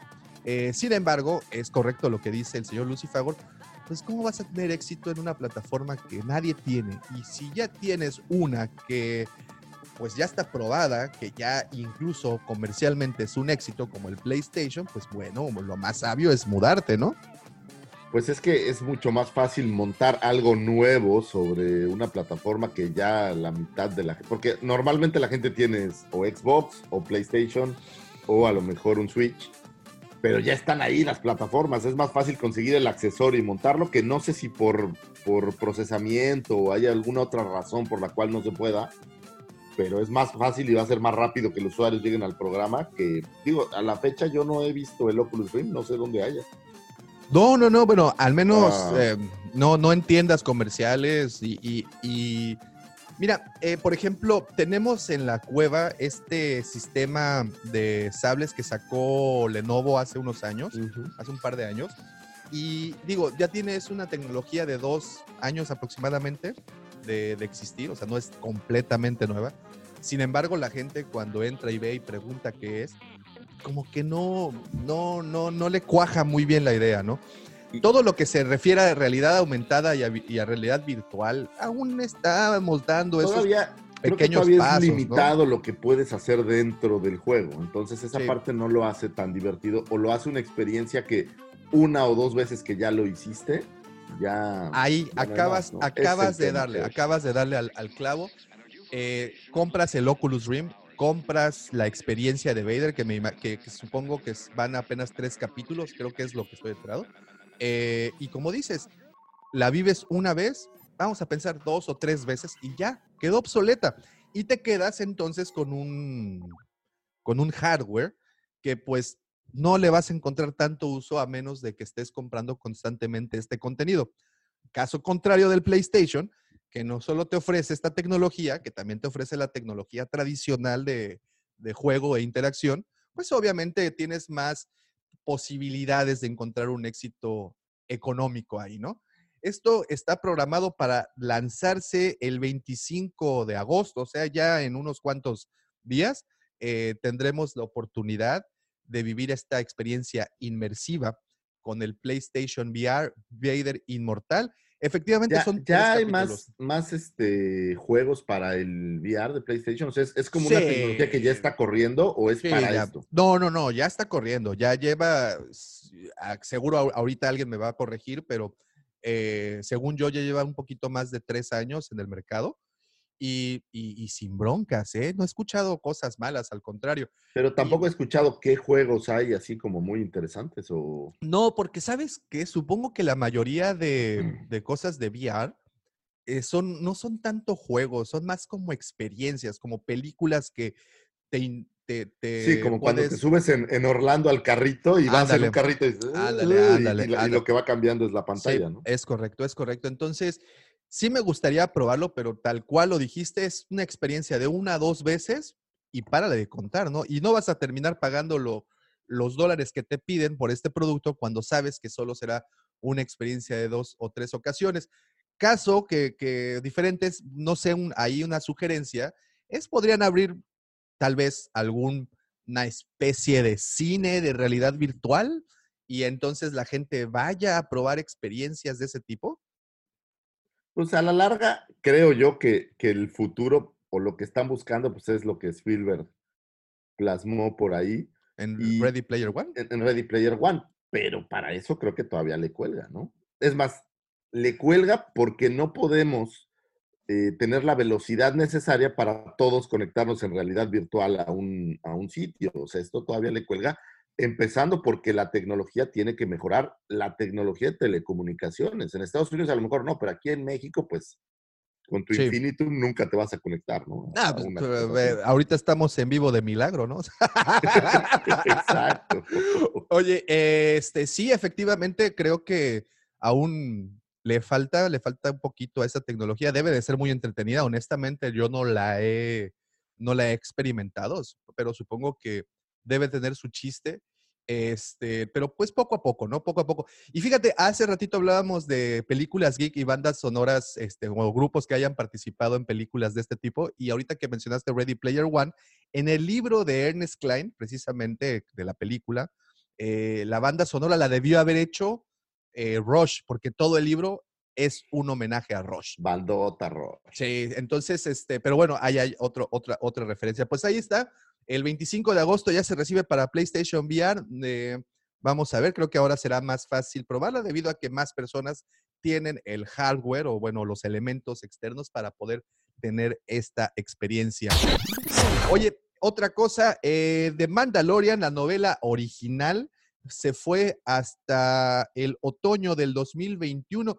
Esta novela la tenían programada para estrenarse este otoño precisamente, eh, pero como todos sabemos que es lo que acaba de pasar, todo se recorrió. Todo se recorrió. Eh, ahora eh, nos las envían hasta el próximo año, hasta el 2021. Y aquí lo, lo interesante y la pregunta es, eh, si esta novela, que por cierto fue escrita por Adam Christopher, este, que se estrenaría, de hecho, se publicaría o saldría a la venta en diciembre, de, el primero de diciembre del 2020, eh, la- lo interesante es, es una precuela, fue algo que sucedió antes, fue una línea de tiempo. Entiendo que es ¿De como una historia distinta a lo que están en, en la serie live action. Ok, ok. No así- sé si es antes o después, porque curiosamente ahora que en la Comic Con se presentó, no pude encontrar demasiada información con respecto al de lo que trataba la, la novela.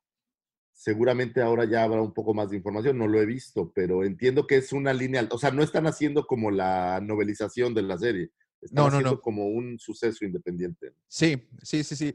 Pues bueno, eh, sabemos que esa práctica pues ya es más común hoy en día, el, el hecho de darle más eh, profundidad a las historias y están utilizando diferentes herramientas de storytelling para esto. Eh, se me hace una movida muy buena si pudiera ser una especie de precuela a una historia de, de ¿cómo se les llama? Estas historias de cuando nace un personaje, eh, una historia de origen. Ah. No, no, eso ya es irse muy, muy para atrás. No, No, como, Gé- como. Génesis es la, la asistente de Doña Carmen. Oh, ah, con ra- De ella son los sabes. mensajes. Sabes de quién hablo, güey, Sí, sabes de claro, quién hablo. Claro, te puedo decir su número telefónico. Es que Ah. tengo- cuando, llega, cuando llegan mensajes de Génesis al teléfono, le digo a la, es, es que este es del grupo de lectura de la Biblia. Me están mandando un pasaje.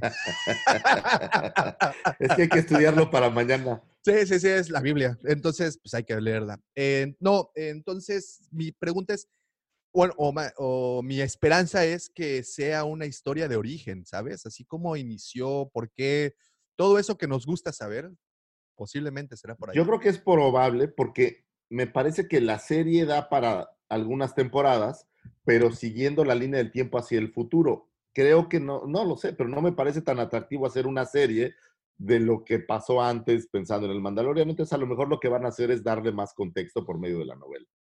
Porque mira, por ejemplo, chido? un romance con la Tuile, que esta que aparece ahí, porque pues sabemos algo, hay algo, ¿no? Hay algo ahí entre, entre ellos, hay tensión, al menos la, la tipa le tenía mucho, mucho coraje. O bien, no sé, la historia de cómo conoce a, a- a este Apolo Creed, ¿cómo se llama? Griff Carga. Este, Carga. y o- La, ven- la ventaja es que es un cazarrecompensas, entonces puede hacer historias de casi cualquier cosa. ¿no? Mira, y justo hablando de, de libros, estoy, me aventé, me estoy aventando este. Es, estos libritos son muy cortitos, de 150 páginas, y este en particular habla de una historia que ocurre entre el episodio 4 y el episodio 5, eh, cómo Han y Chewie auxilian a uno de estos scouts de la rebelión que están buscando posibles escondites para las bases de la rebelión y bueno, agarra ese tiempo. Entonces, eh, es muy dadas estas historias que encontrar esos huequitos, ¿no? De, en, en- en- en- en los argumentos para poder darle mayor vida a, a los personajes. Se me, sí le traigo ganas, honestamente, sí me gustaría leerla, pero bueno, no esperaremos hasta el, hasta Habrá el que siguiente esperar, año. ni modo. Hasta, pero bueno, tenemos a la nueva novela de Tron, eso sí es, es más pronto que, que, que- que antes, ¿no? Y, am, ok, también tenemos que el nuevo tráiler para la segunda temporada del Mandalorian, amanecimos con la noticia que es muy posible que este pueda ser liberado el 21 o 22 de agosto. Uf, estaría bueno. Ya urge que algo salga. Material, es. necesitamos material. Sí, necesitamos ver. Bueno, afortunadamente sabemos que las grabaciones y la producción entera del Mandalorian se terminó pues muchísimo antes de que empezara toda esta Sí. situación de la pandemia. Entonces, pues tenemos ese, esa garantía, ¿no? Que ya está el material listo. Eh, sabemos también de que estas fechas son las que se usaron el año pasado y se tiene la teoría de que se estrene el tráiler eh, durante los juegos de la NBA, en los playoffs. Como también ustedes saben, eh, Disney es dueña de ESPN y no, pues bueno, recordarán el tráiler de episodio 9, si no me equivoco, fue durante un partido de los Patriotas. No sé por qué estaba viendo eso. Bueno, sí sé por qué estaba viendo eso, pero, pero, pero bueno, fue durante un partido de los Patriotas y pues creo que usan La comandante es patriota, ¿no? Comandante Ah, es patriota. entendí. Bueno, está en duda, no sabe si ahora va a ser bucanera. Ah, Ah. claro. O sea, entonces es Brady el problema. no, no, no, dice, dice que, que- que continuará con los Patriotas. O sea, Este, estuvo a nada de ser una Raider. ¡Wow! Fue, sí, sí, sí, sí. Y mira, ahí te cuento si se hubiera ido a los delfines.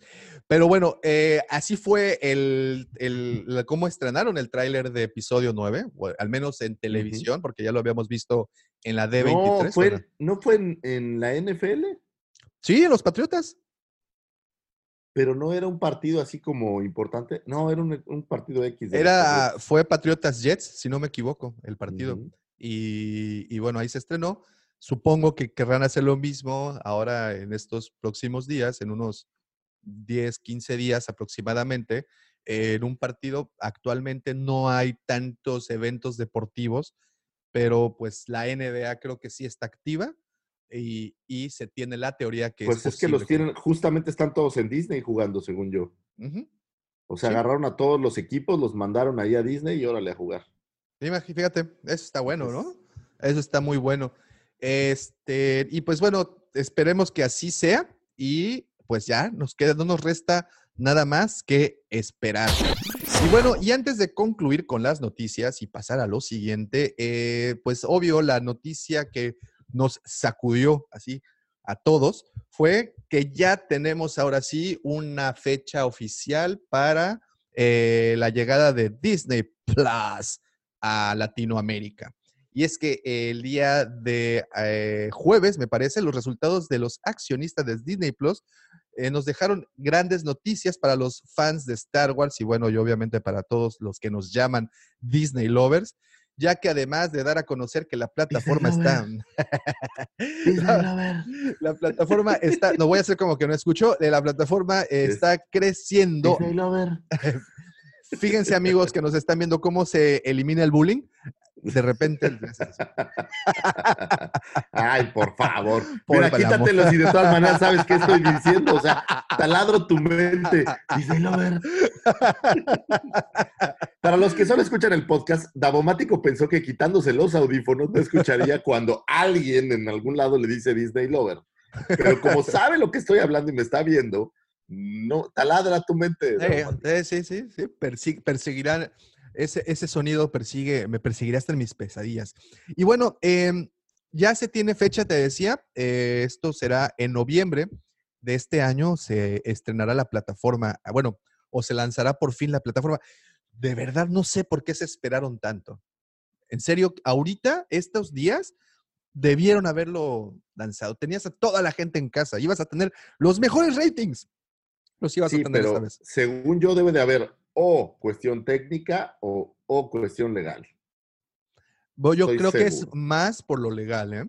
Yo creo, porque por ejemplo hay plataformas como Hulu o una de, de- de horror que no hay en México, Shed, que ni siquiera les ha interesado tanto. Y es una plataforma, o sea, a donde abras, que entre toda la gente que se pueda, ¿no? Sí, Entonces, sí, yo creo que sí. sí debe de haber algún tema legal por el cual no, no se ha podido hacer. Sí, sí, yo, yo también, yo voy más por lo legal, más que por lo técnico. Este, y sí veo ahí operando así como Palpatine en las sombras a gente de Televisa o TV Azteca, ¿eh? Me atrevería a Pues, decir eso. Pues eh, digo, las plataformas de Televisa es X, pero la gente de Slim, O, Claro Video, son los que a lo mejor le dijeron al, al preciso, oigan, no, espérame. no, o, o, uy". o, hablando del preciso, también estos nuevos impuestos para todas las plataformas de streaming que les, que les hayan metido ahí un codazo muy certero. Se nos quedó congelado el señor Lucifer. Seguramente ahorita se, se va a descongelar. Bueno, en lo que se descongela el señor Lucifagor, voy a aprovechar para leer saluditos. Eh, ¿Dónde me quedé? Eh, aquí está. Pablo Gallegos, excelente datos de Dune. Sí, es correcto. Dune fue una de esas sagas que, bueno, he tenido oportunidad de leer un par de librillos y, bueno, muy recomendable. Mario Mir, grandes saludos desde La Serena, Chile. Saludos hasta Chile. Abraham Navarro, saludos mis guampas. Buenos días desde Nuevo Laredo. ¿Cómo estás, Abraham? Muchas gracias. Saludos hasta Nuevo Laredo. Espi Fumeta, pero necesitamos saber qué pasa con los mandalorianos, cómo fue la purga y qué pasó con el sable oscuro. Creo que serían datos muy interesantes de, de comentar. Miren, ahora sí, oficialmente se nos fue el señor Lucifagor. Vamos a, a tomar un momentito. Ya está dentro. ¿Ya estás dentro? Ya estás. ¿Qué nos fuiste? La tecnología, güey. Mal de Disney. ¿Ves? ¿Ves? No puedes hablar mal de Disney porque si no, te tumban todo. Seguimos ahí, ¿me escuchas? Nos volvió, se nos volvió. Dije, esta vez sí vale la pena que le tome una fotografía a su. ¿Cómo quedó congelado? Ah, ya, ya regresaste. Ya te estaba tomando una fotografía, habías quedado en una, en una, en una mueca un tanto extraña. Este. Es que no, sé, con internet en mi casa eso es terrible. Sí, fíjate que por eso yo tuve que invadir el cuarto de mis hijas, por eso es que, porque aquí el internet está más estable que, que lo que lo tenía antes. Estaba con los saludos, déjame, déjame terminarlos, porque si no se nos siguen juntando. Eh, decía Spifumeta, pero necesitamos saber qué pasa con los mandalorianos, cómo fue la purga y qué pasó con el sable oscuro, que cuenten el pasado. Sería muy interesante, ¿no? ¿Qué fue lo que ocurre que es... Yo creo que del Sable Oscuro vamos a oír en la segunda temporada algo. O sea, creo que la idea de dejarte con el cliffhanger de wow, tiene el Sable Oscuro, pero creo que algo se va a desarrollar para esta segunda temporada al respecto. Entonces, Sí. creo que no tendremos que esperar hasta la novela. Pero sí hay muchos detalles que pueden llenar con, con la novela y que creo que eso va a pasar. Ay, sí, ojalá, ojalá. Tenemos muchas dudas que queremos saber, como por ejemplo, ¿cuál es el nombre del pinche chamaquito verde que sale ahí?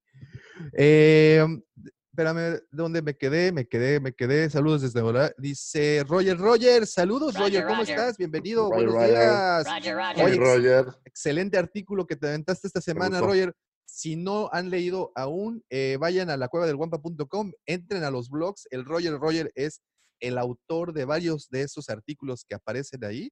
Muy recomendables. Esta semana fue de los sideshows, de los favoritos sideshows que han aparecido. qué buena marca es Sideshow. Ahora que hice los unboxing, Sí, ¿eh?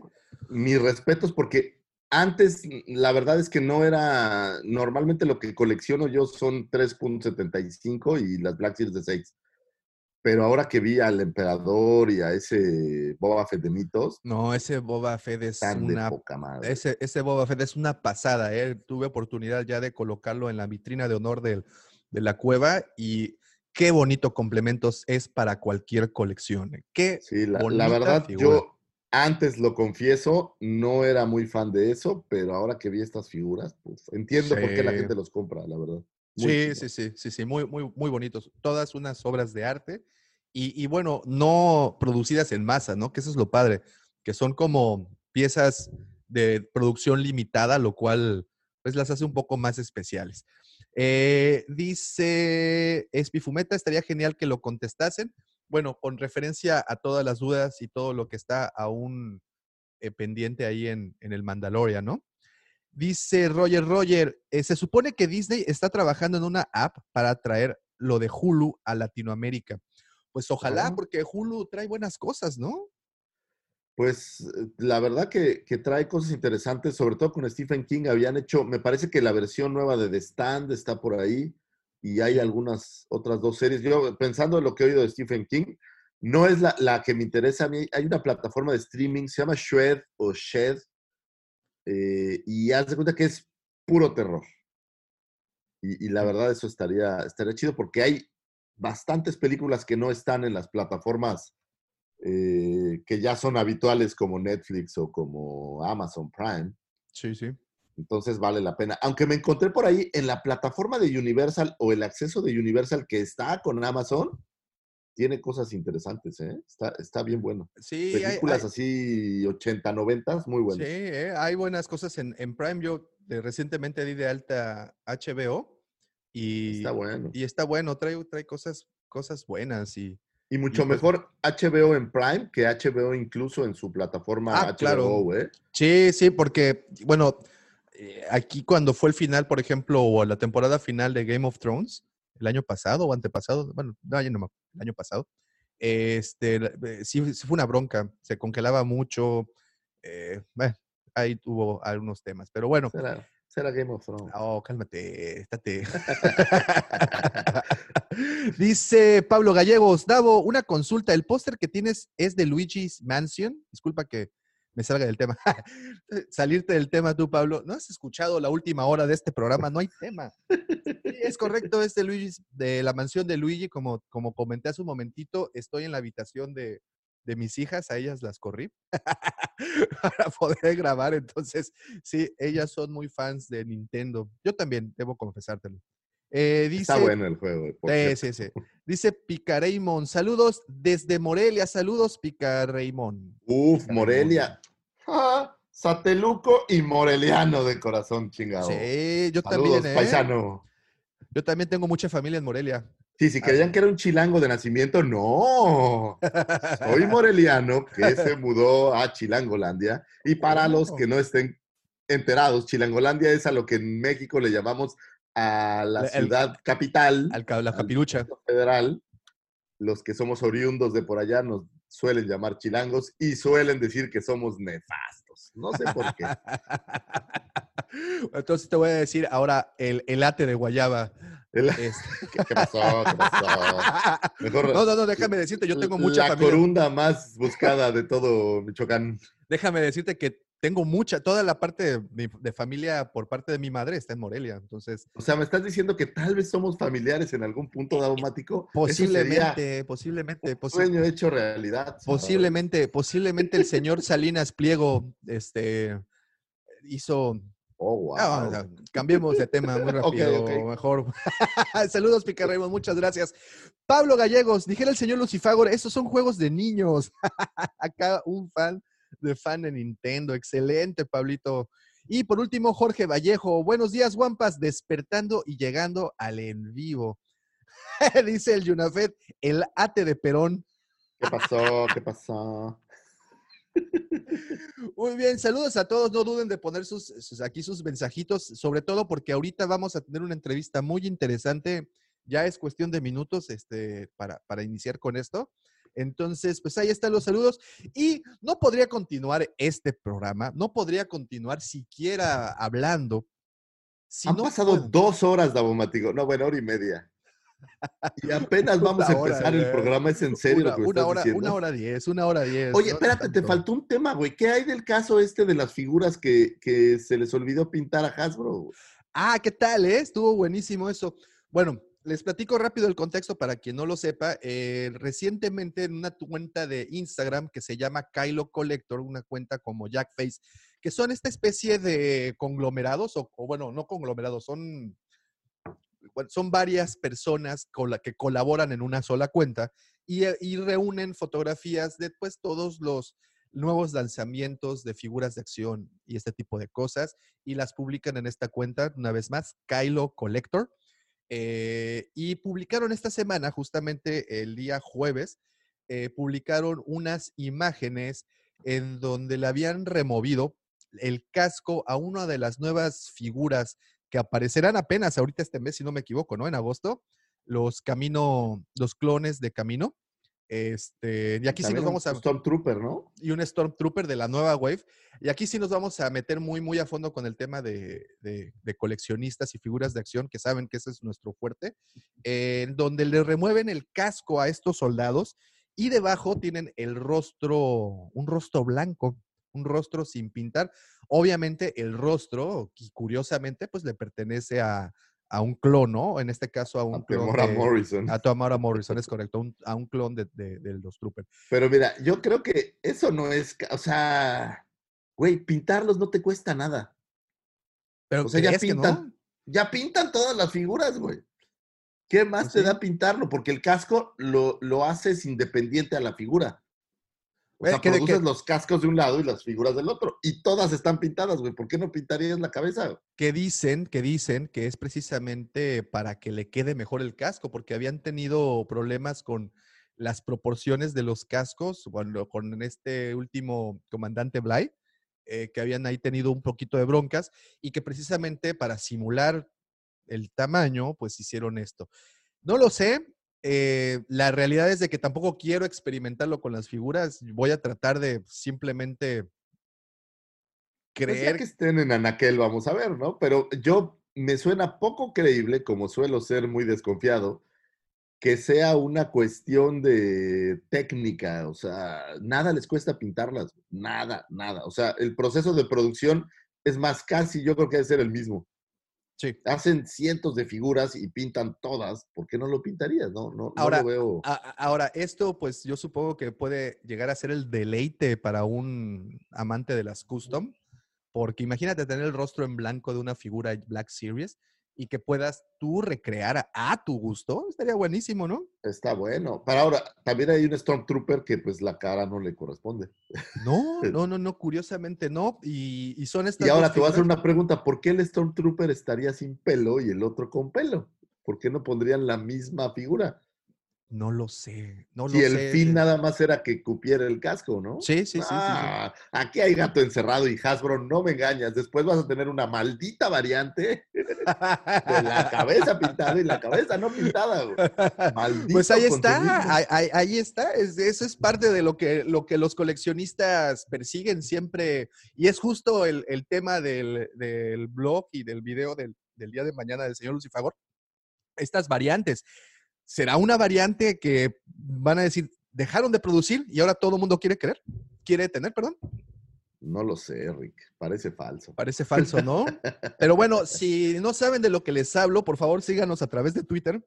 Ahí mandamos estas, estas imágenes para que pudieran ver y juzguen, juzguen ustedes mismos y pues ahí generen, generen su opinión. Oiga, ¿y qué les parece si antes de pasar al siguiente, a la siguiente sección, que es la bonita sección del señor Lucy Fagor, leo los últimos saludos? Dale, Dice, ah, no, bueno, no, es- realmente aquí nada más es, llegó el de Checo.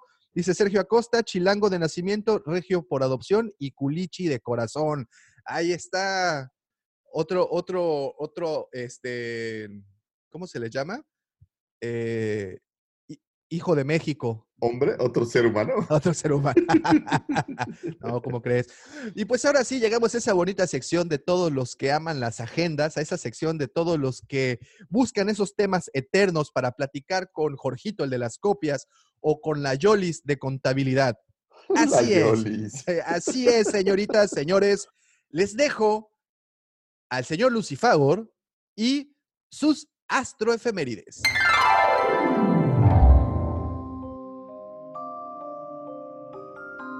Buenísimo, muchísimas gracias. Hoy les vamos a platicar de sucesos que tuvieron su momento de un 10 a un 16 de agosto en el pasado de Star Wars o en la historia eh, del hombre con Star Wars o algo así. Para un 10 de agosto de 1929 nace Peter Diamond. Peter Diamond para muchos es un nombre que tal vez no dice nada, pero empezando por ser actor que le dio vida a aquel Tosken Rider que le diera sus, sopapos a Luke en New Hope, también actuó como un Stormtrooper, un Death Star Trooper, un Snow Trooper, un Scout Trooper, Wickway e incluso un Rebel Commando por ahí.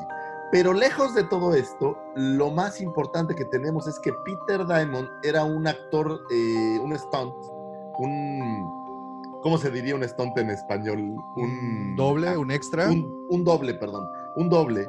Él era doble en la película y él fue el creador de los primeros estilos de pelea dentro de Star Wars. Oh. Si bien New Hope no tiene tantas peleas tan claras, es él quien creó estas coreografías y es a quien se le atribuye la creación de los primeros estilos de pelea, que como saben, pues en Star Wars, en la saga, ya se le ha dado vida y nombre a todos estos estilos de pelea diferentes que tienen los personajes, pues él es el padre de todos ellos. Eh, por ahí fallece un 4 de marzo del 2004 y pues un super stunt. Y como muchos más también apareció en mi querido Doctor Who. ¿En serio? 10 sí, sí, sí. Digo, Ok, sobre todo haciendo estas acrobacias. Un 10 de agosto de 1983 nace eh, Bonnie Marie Peasy. No estoy seguro si lo dije bien, pero bueno, lo intenté. Y ella es quien le diera vida a la queridísima tía Beru. Pero en esta, en esta versión para, pues para el ataque de los clones y para eh, The Phantom, no, en Phantom Menace, no, es en Revenge of the Sith donde la vemos. Sí, Eh, sí, sí, sí. Obviamente vemos una versión joven de la tía Berú y es ella quien le diera vida, que está viendo unas fotos y cómo han pasado los años, dijera la canción. Sí, sí, sí, ya. Para un 11 de agosto de 1944 nace el querido y señor maravilloso Ian McDermott. Roll it again. El Nuestro queridísimo emperador Palpatine. Shift Palpatine. Es correcto, como quieran llamarle, Palpatine el emperador o el papas fritas de nuestra querida serie. El Que renacido. El Revenant. rena- El Revenant. el Revenant. Que, la realidad es que con, eh, digo, podemos hablar mucho de si las nuevas películas, las tres últimas entregas fueron buenas o malas, pero el hecho de haber traído de regreso a un personaje como el emperador, nadie puede negar que fue un trago fresco para todos los, los fans y eh, francamente es uno de mis personajes pues como favoritos. Ha estado en prácticamente todas las películas, salvo el caso de New Hope eh, y Last Jedi y The Force Awakens. Ha estado en todas las demás películas. Y bueno, Eso pues, crees, es este- eso crees, pero todo el tiempo estuvo detrás de la cortina. Bueno, eso es, eso, es, eso, es, eso es cierto. Eso es cierto. es el emperador. Es el emperador. ¿Qué quieren que haga? Oigan, y si quieren saber más del personaje, no de Ian McDermott, sabemos que ya es su cumpleaños, léanse Dark Plagueis. Ahí es la historia de origen, precisamente, de Shift Palpatine. Personajazo. Luego tenemos para un 11 de agosto de 1944, lamentablemente nace el señor Peter Cushing, otro de nuestros grandes villanos que si bien no tuvieron este tiempo tan largo en pantalla, no ha dejado de ser uno de nuestros villanos favoritos. Para los que no estén seguros quién es, pues es el señor Gran Moff Wifu Tarkin o el chico malo que destruye el primer planeta usando la estrella de la muerte, que le dice, dale un botonazo, papá. Y adiós, Chabela. Eh, y bueno, lo podemos, ¿sabes qué? Es la primera vez que vimos por ahí un personaje recreado digitalmente para la versión de Rogue One, que lo, que lo volvieron a hacer, y creo que, que fue bien hecho. Me gustó, me gustó cómo lo, lo entregaron. Fíjate, pe- perdón que te interrumpa, eh, tenemos a Peter Cushing o a, o a este, este, se me olvidó el nombre del personaje. ¿De quién? ¿De de, Tarkin? de Tarkin, perdón, de Tarkin. tenemos la versión, tenemos la versión de Revenge of the Sith, la cual, si me lo permites, es lamentable. Y como bien dices, el cambio de el Peter Cushing, bueno, Tarkin que tuvimos en Rogue One, wow. Sí, La- acabo de ver hace dos días y wow. Qué bien hecho, me gustó, me gustó mucho, aunque no soy tan fan del mundo digital eh, en lo que a personajes se refiere, pero creo que creo que estuvo bien y también ahí en Rogue One es un trago así sabroso, ¿no? Sí. Es, es- es sorprendente. Eh, continuamos con un 12 de agosto de 1957, nace Elaine Cunningham. Es una escritura, sobre todo de literatura fantástica. Eh, ella fue eh, una de las que contribuyó a esta serie que le llaman The New Jedi Order, que son estas eh, historias sobre diferentes Jedi, pues yo diría como más jóvenes, tomando en cuenta después de lo que sucede en el regreso del Jedi, y sobre todo porque tiene dos historias que hablan de Yania Solo, y que ahora Yania Solo pues ha sido desterrada del canon, tristemente, y dejada para Legends. Eh, buenas historias las que trae, las que trae esta, esta chica, que por ahí es Dark Journey y The Apprentice, ambos casos hablando o dando un poco de contexto a la señorita Yania Solo, para los que no sepan, hija de la princesa Leia y de Han Solo. Un 13 de agosto de 1916 fallece el señor Kenny Baker, nuestro querido Artu, que para los que todavía no lo saben si es que han estado en un closet escondido por años, Artu originalmente tenía un hombrecito dentro que movía los controles, aunque muchas veces usaban una versión eh, automatizada. un hombrecito. Sí, eso fue políticamente muy incorrecto, pero, pero era un tipo de, digamos, no gran estatura. Y pues se volvió un consentido de todos por ser este, este tipo de, de personajes que en las convenciones se acerca mucho, que no tenía problema de, de salir a saludar a los fans. Eh, y junto con Jack Purvis, que también por ahí lo recordarán como el jefe de los Yaguas, tenían por ahí un show de, pues un show de hombrecitos, no sé cómo llamarlo. Es, mira, eh, la verdad es que se la toman con mucho humor. Y por ejemplo, Warwick Davis en la Celebration, cuando tiene sus participaciones, le llama Short Stories. Ah, mira, Entonces, pues ahí está. es que ya y, sabes. Y, y- y bueno, pues fallece el señor Kenny Baker. Es, de hecho, es de mis personas, o sea, ya no personajes, sino personas, me, me caía muy bien. Eh, como dato y como anécdota, eh, platica Anthony Daniels en su libro, en el libro que publicó el año pasado.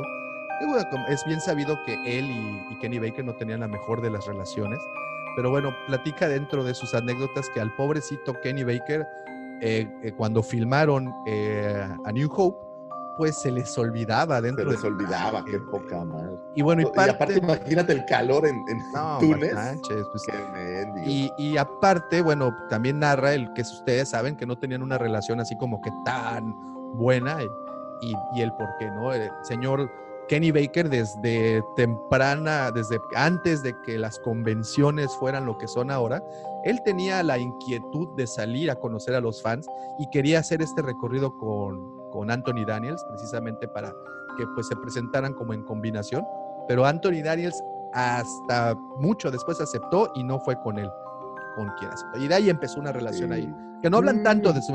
Sí, sí, sí. Pero ahí Oye, está. y fíjate que acaba de venir a mi mente un dato ahorita que estaba viendo el- el- la efeméride de Peter Cushing.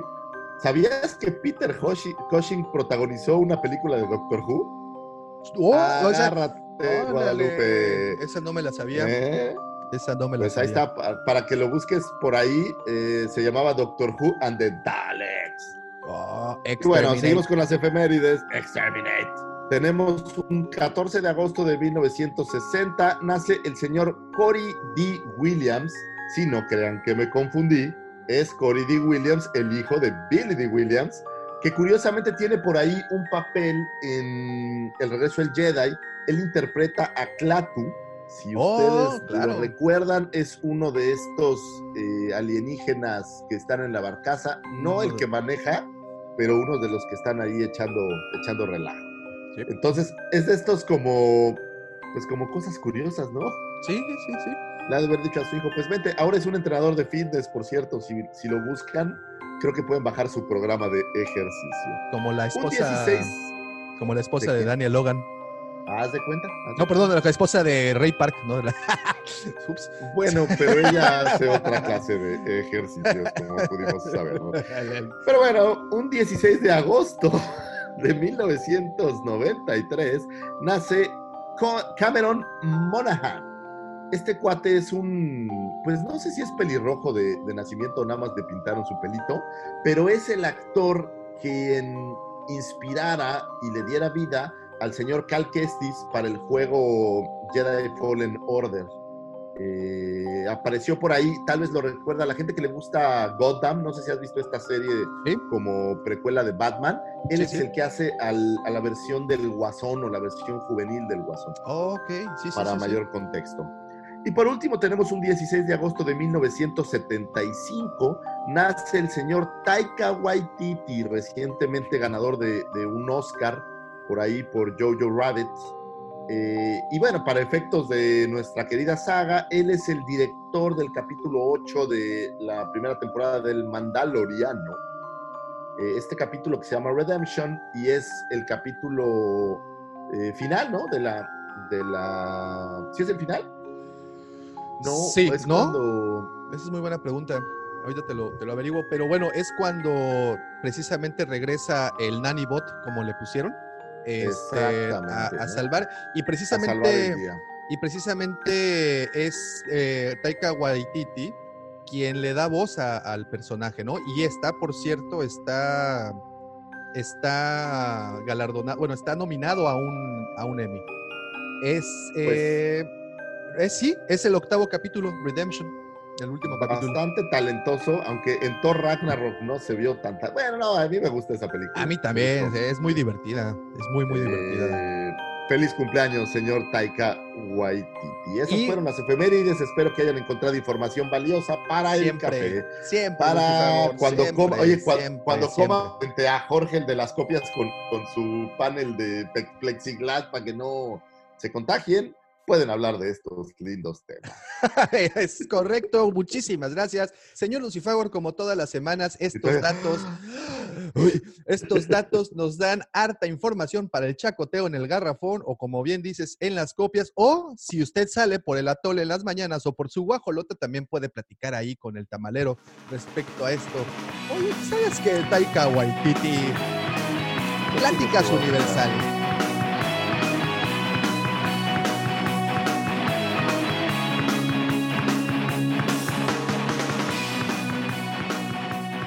Pues bueno, señores, señoritas, todos los que están aquí presentes, por fin llegó nuestro querido invitado. Y es que en esta ocasión tenemos el honor de recibir a un buen amigo, alguien que creo que vale la pena escuchar su conversación. ¿Cómo estás, César? Muy buenos días. Bienvenido a Hablando de Star Wars, el podcast dedicado al chacoteo de temas de nuestra amada, amada saga. Muy buenos días, César. Muchísimas gracias por tu tiempo. No, gracias a ustedes por la invitación y qué bueno que, que me invitan a platicar de, de este proyecto que hicimos con mucho amor. Perfectísimo. Para quien no lo sepa, el señor César es el gerente, el capitán, el que dirige el barco, el que le da la dirección a este gran El proyecto. papas fritas, dilo como es, dilo como es, el Papas Fritas del Museo Estelar. Como bien lo saben, el primer museo, quiero decir, en toda Latinoamérica, dedicado al coleccionismo de Star Wars. ¿Es correcto?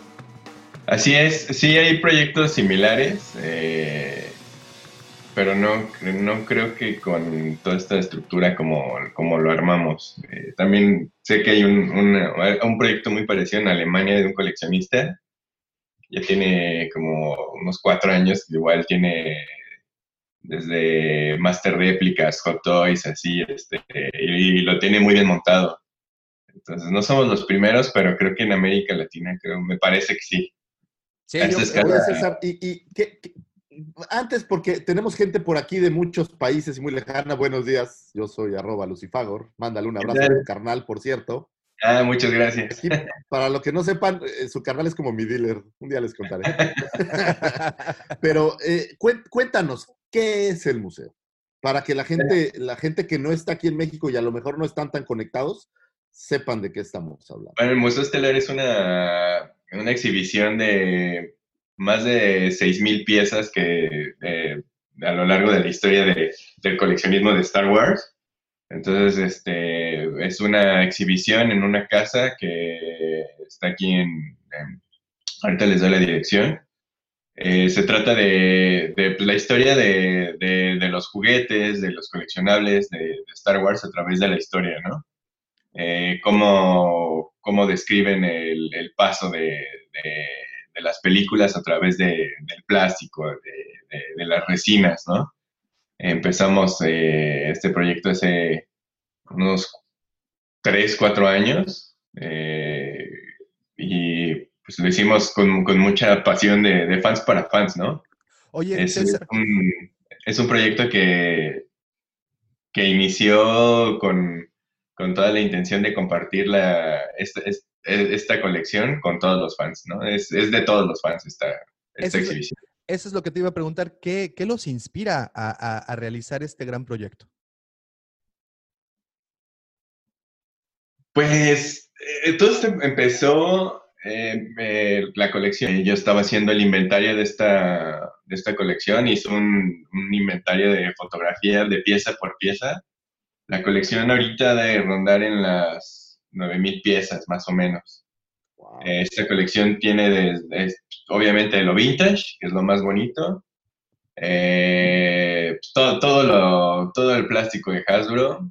Eh, Gentle Giant, Master Réplicas, eh, Sideshow y Hot Toys y por ahí van otras piezas, ¿no?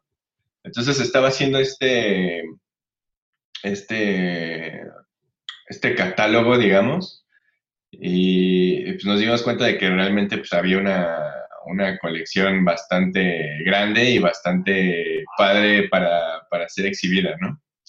Entonces nos dimos a la tarea de, de, bueno, pues cómo, cómo, cómo, sería, cómo sería debido presentarla, eh, pues cómo, cómo hay que hacer una línea eh, para, para narrativa acerca de, de- de cómo presentar la- la- las figuras, ¿no? Y, y pues Star Wars para mí siempre ha sido como muy familiar, ¿no?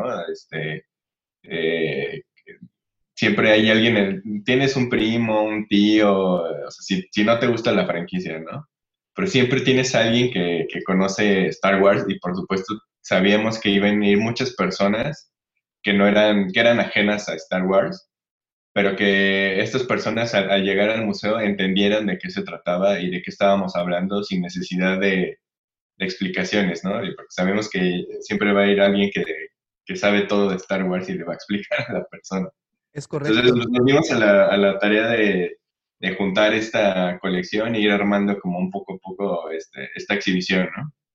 Oye, César, y lo que comentas de la organización, toda la parte de la, de la gestión, curaduría y todo ese proceso que conlleva el organizar eh, esta, como bien dices, esta colección. No solo es un inventario, cuentas una historia a través de la exposición. ¿Cuánto tiempo te llevó? Mira, nosotros nos acercamos con, un, eh, con unas personas que se dedican a la museografía. Este, Livy y Francisco llevan, eh, llevan bastante tiempo en la creación de, de cur- curaduría de museos. Entonces, este, pues ellos no, no sabían nada del tema y, y fue como de, de, oigan, ¿cómo, ¿cómo construimos esto? Entonces ellos nos, nos, nos ases- asesoraron y construyeron mucho de lo, de lo, de los muebles, de la mueblería y de lo, de lo visual, ¿no? Ellos nos dieron este, como los lineamientos, nos dieron ideas, construyeron los, los diseños de los muebles y pues eh, nos, nos asesoraron bastante y ya yo tomé una decisión de qué, qué línea tomar, ¿no? Porque pues si nos vamos por temporalidades, eh, a veces, pues, pues como, como están estructuradas las películas, ¿no? El episodio 4, este, 5 y 6 y de pronto sa- salen unas piezas del episodio 1, 2 y 3, pero también salen de... Entonces eso como que medio iba a ser un caos, ¿no? Entonces todo lo que es el plástico empezamos con, con, con la narrativa de, desde el principio, ¿no? Con lo vintage.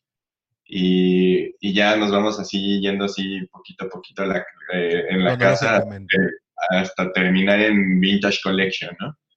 Que es Pero eh, aparte de esa, de esa como línea que, que da esta, estas colecciones de Hasbro, eh, pues empezamos a, a juntar como temáticas. O sea, hay una sala del imperio, hay una una sala de las naves, eh, una sala de los bustos, una, una sala de donde están todas las, todas las réplicas.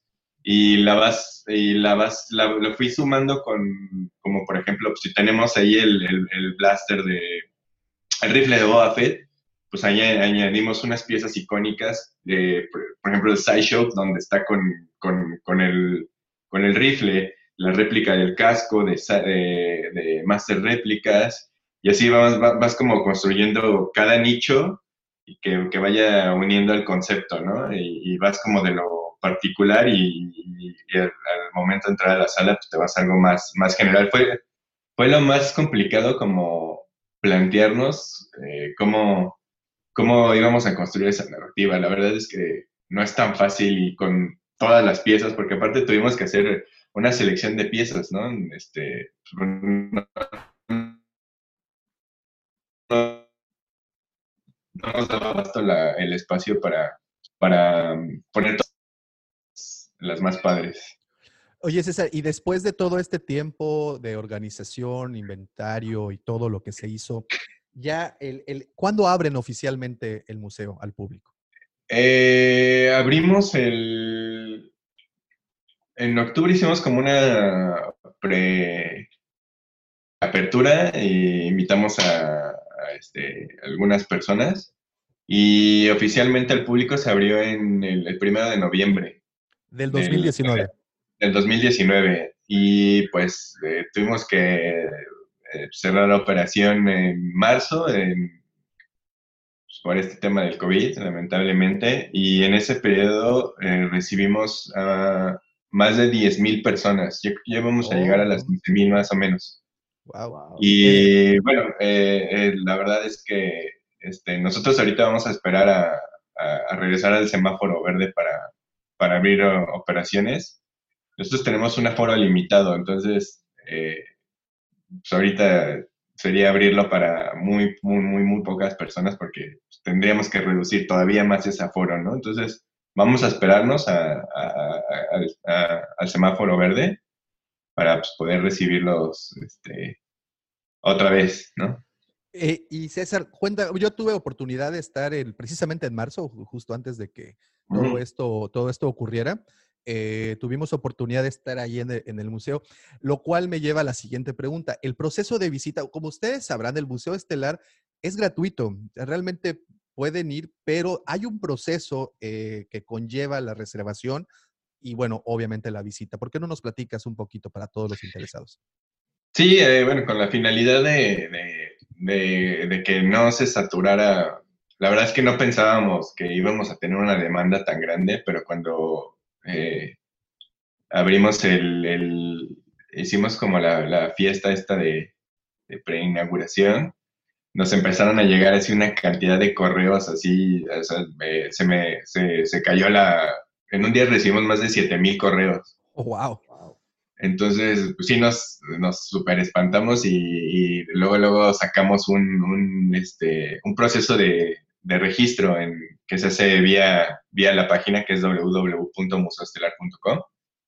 Entonces hicimos un, pro, un, un proceso de, de, citas en donde tú tienes un, horario para, para ir y, y no, va, no, no, va, a haber más de eh, 30 personas.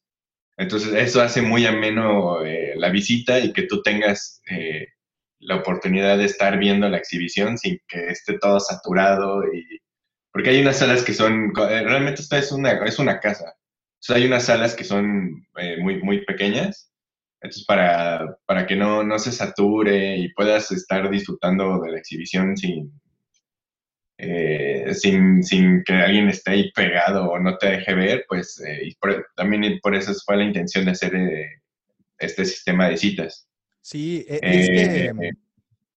Entonces, eh, es solo registrarte en la página, eh, ahí escoges tu horario, la fecha que, que, más te acomoda. Obviamente los fines de semana es cuando, eh, ah, de hecho, yo creo que hasta, hasta en marzo todavía no teníamos fines de semana disponibles hasta junio, por ejemplo. ¿no? Oh, ok, ok. Es cuando Entonces, más los, los fines de semana están así súper saturados. Entre semana la verdad es que está muy relajado y mucha gente que hace cita no va por, por cuestiones de, de, trabajo, y pues somos muy flexibles realmente, ¿no? Entendemos y, y si hay este, hay personas que entran y lo ven en 20 minutos o personas que, que, no, que, que no son tan fans y, y, y- vienen con un familiar y ellos prefieren sentarse y tenemos un espacio do- donde se pueden sentar.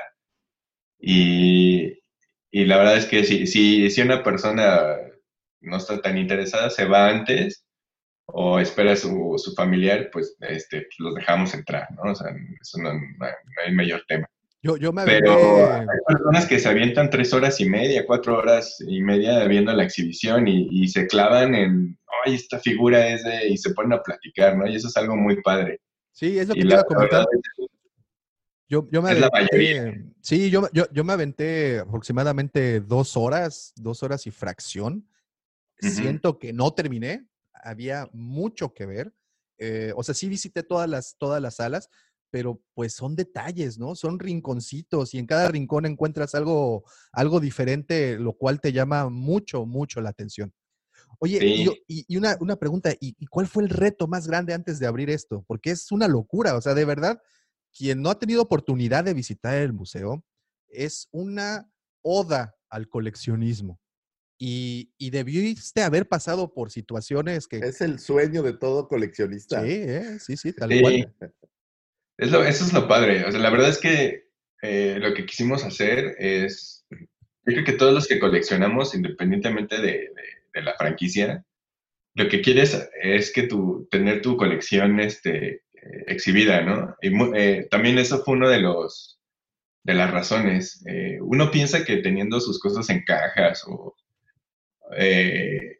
o este, almacenadas están seguras y no es cierto, ¿no? Este, eh, el polvo se mete, no importa si tienes tu- tus, tus Black Series en tu cajita donde dejarlo donde vienen, se mete el polvo y el polvo hace cosas horribles a las piezas. Este, la humedad, eh, hu- hu- hubo, ah, hubo que hacer proceso de restauración de muchas piezas. Entonces, este, creo que no, no han estado estas piezas en mejor lugar que en el museo. O sea, están, están totalmente, a pesar de que están exhibidas y pues, les da la luz y todo eso, eh, pues obviamente el mantenimiento que se les da, todos estos este, cuidados que tenemos, pues hacen que, que las piezas estén mucho mejor que en, que en donde estaban, ¿no? Sí, tienen unas instalaciones muy bonitas. Este, y, y sí, evidentemente las vitrinas son algo, no son la vitrina del, del coleccionista, sino es algo como un poquito más allá, ¿no? Oye, y uno no puede evitar preguntar, ¿cuál es la joya de la corona del, del- del museo? ¿Cuál es así como el- el- lo que no importa lo que hagas, ahí tienes que llegar? La Mona Lisa del museo. Eh, yo creo que es el casco de Darth Vader de Maguire, el prototipo, el concept de, Oh, de. Maguire. Eh, solo hicieron, si no me equivoco, 500 piezas Oh, y está firmado por, por Ralph Maguire.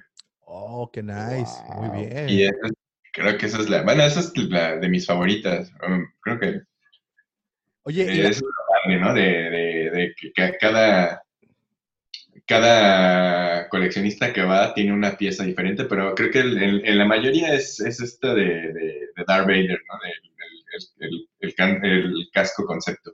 ¿Y cuál fue Pero la- cada uno tiene su pieza favorita y eso es lo, lo más padre. Eh, en, las entrevistas que, que nos hicieron al, al inicio, que fueron de bastantes medios, que no, no eran este, pues no, no, no eran cercanas al coleccionismo, no sabían Sí, mucho sí. de la franquicia. Siempre lo, lo primero que te preguntan, ¿cuál es lo más caro, no? Pero pues realmente la, la intención era de, todos tenemos una pieza con, con la que nos, nos regaló un tío, un primo o un hermano que te recuerda tu- una parte de tu infancia, ¿no? Totalmente. Entonces, pues, de- creo que la mayoría, la mayoría conecta totalmente con las vintage, es donde se quedan parados horas, así. eh, la verdad, esa fue la, esa es la, mi vitrina favorita, porque creo que es la que más genera recuerdos a la, a la gente que va. Es así, eso es lo más padre, cuando van y, oye, yo tenía esta pieza, me, este, la perdí en el, en el aeropuerto, este, esta pieza, ¿por qué la regalé? Me la, me la dio mi papá, yo no sabía lo que tenía en mis manos. Eso es- yo creo que la vintage es la que, esa vitrina es la que genera como más, más emociones, ¿no? Y es como la que, las, pues, para mí son las joyas de, de, De la corona. Oye, César, ¿y, y- cuál ha sido la más difícil en, en- en- en conseguir? Porque debes de haber, también debes tener anécdotas de eso. Sí, de hecho, mi, mi hermano es el, el dealer, este, tuvo que pasar por algunas, este, ahí aventuras para conseguir, por ejemplo, el, está el, el busto de, también son, son esa- esas secciones les gusta mucho a la gente, es la parte donde están los bustos de Gentle Giant. Están todos, están, bueno, ya vamos atrasados con un par de los, los que acaban de salir de la Comic Con. Pero hay un busto de, de, es el Dead Trooper, que solo, solo era para, solo se lo daban a crew que había trabajado en, en, en Rogue One. Esa de conseguir. Eh, ¿Cuál otra? Pues creo que hay bastantes de, de los bustos que son este, eh, bastante difíciles de conseguir. eh, algunos de Sideshow también. Y pues las Premium Format que, pues, que sí están algunas Complicadas. eh, complicadas de, ya de conseguir. ¿Y cuáles hace falta? ¿Cuál a- aún deben de tener una pieza que siguen persiguiendo? Eh, de, de las colecciones que tenemos exhibidas, eh, yo creo que sí vamos. nos faltan así los, los últimos eh, los últimos números, las últimas piezas. Pero, por ejemplo, de de de no, de, de Droids, tenemos un Blix que es repro. Que, pues, la pieza El santo grial. original. Es la única pieza repro que tenemos. Pero, pues sí, la pieza original, pues, no sé, te vale una fortuna, ¿no? Nada más salieron en Brasil eh, salió un tiraje súper súper limitado, ¿no? Ya, este, ya habían cancelado la serie y allá sí, sí, la, sí lanzaron esta pieza. Entonces, la que tenemos ahí es repro, es la única pieza repro que tenemos y una pieza de... y un... Y tenemos una arma que también es repro, pero todo lo demás es este es auténtico y es este de la, de la fecha. Yo creo que el Blix ahí un- estaría buenísimo tenerlo original, pero pues obviamente saldría en un ojo de la cara. Es correcto. Bueno, en general debe de haber piezas Sí, invaluables, ¿no? O sea, sí, un, un, un prototipo ahí, estaría genial, ¿no? Sí, claro. César, ¿y cuál es tu figura favorita de las del museo? Eh, yo creo que el Darth Vader Vintage es de, de mis favoritos. El original, el primero. Sí, Sí, cómo no. Tienen, como mencionabas al principio, bueno, es, es, es una casa, la casa, eh, al momento que entras a lo que sería el recibidor de la casa, tienes, si no mal recuerdo, a mano izquierda la vitrina de todo lo vintage, eh, Sí. de, todo lo, de todo lo Kenner. Este, a mano derecha ya empieza como la cronología, ¿no? A, a- a- a correr de- a partir de Power of the Force 2 y bueno, de ahí nos, nos vamos seguidos tienes un segundo piso. Han hecho estos ambientes, estas salas, eh, como colecciones, como salas de colección. En lo personal me gustó mucho la que le dedicaron a Boba Fett. Tienes ahí un busto de tamaño natural, ¿no? De, de, sí, de Boba Fett. Sí, ya, Ese ya, es- ya metimos el, el Darth Vader 1-1. Este, bueno, el busto 1-1. También ya de, de- de justo el, de esa misma colección de, del Boba Fett. Entonces ya esa, esa vitrina también ya se le dedicamos a... Hicimos unos cambios a la, a la- a la última vez que... A, la vez que fuiste. Y también al lado ya está la vitrina hermana de Darth Vader, que toda esa es del Imperio, donde están los cascos y la Estrella de la Muerte, Así el es, es. De réplicas. Es, es- es una sala muy, muy bonita. La otra sala que también creo que llama bastante la atención es la de, eh, si no me equivoco, los sideshows, donde tienes a todos los Mm. clones. Es, Sí. eh, eh, eh, esa colección de clones en particular se me hizo bastante, bastante cool, ¿no? Este, tienen pues todo, ¿no? Es, es, es difícil de creer esto que les voy a decir, pero creo que lo tienen todo, ¿no? En, en ese sentido. Por ejemplo, de Sideshow tenemos casi todo. Hay unas piezas que ya están súper difíciles de conseguir y súper caras. Pero de los clones, y de hecho no, de Sideshow no, yo creo que mostramos como un 70% de lo que tenemos. Pero así lo que quería justo es este tener a todos estos clones este, ahí este, como armaditos, ¿no? Como que toda esa vitrina fuera de los de, de los clones. Toda la evolución también, ¿eh? Sí, Está- ahí sí está dimos una, una divertida montándolos, ¿no? Este, ahí formándolos a los clones. ¿Cuánto tiempo te llevaste de que empezaste el proyecto, digamos, de inventario a que dijiste, hoy se abre? ¿Cuánto tiempo llevó eso?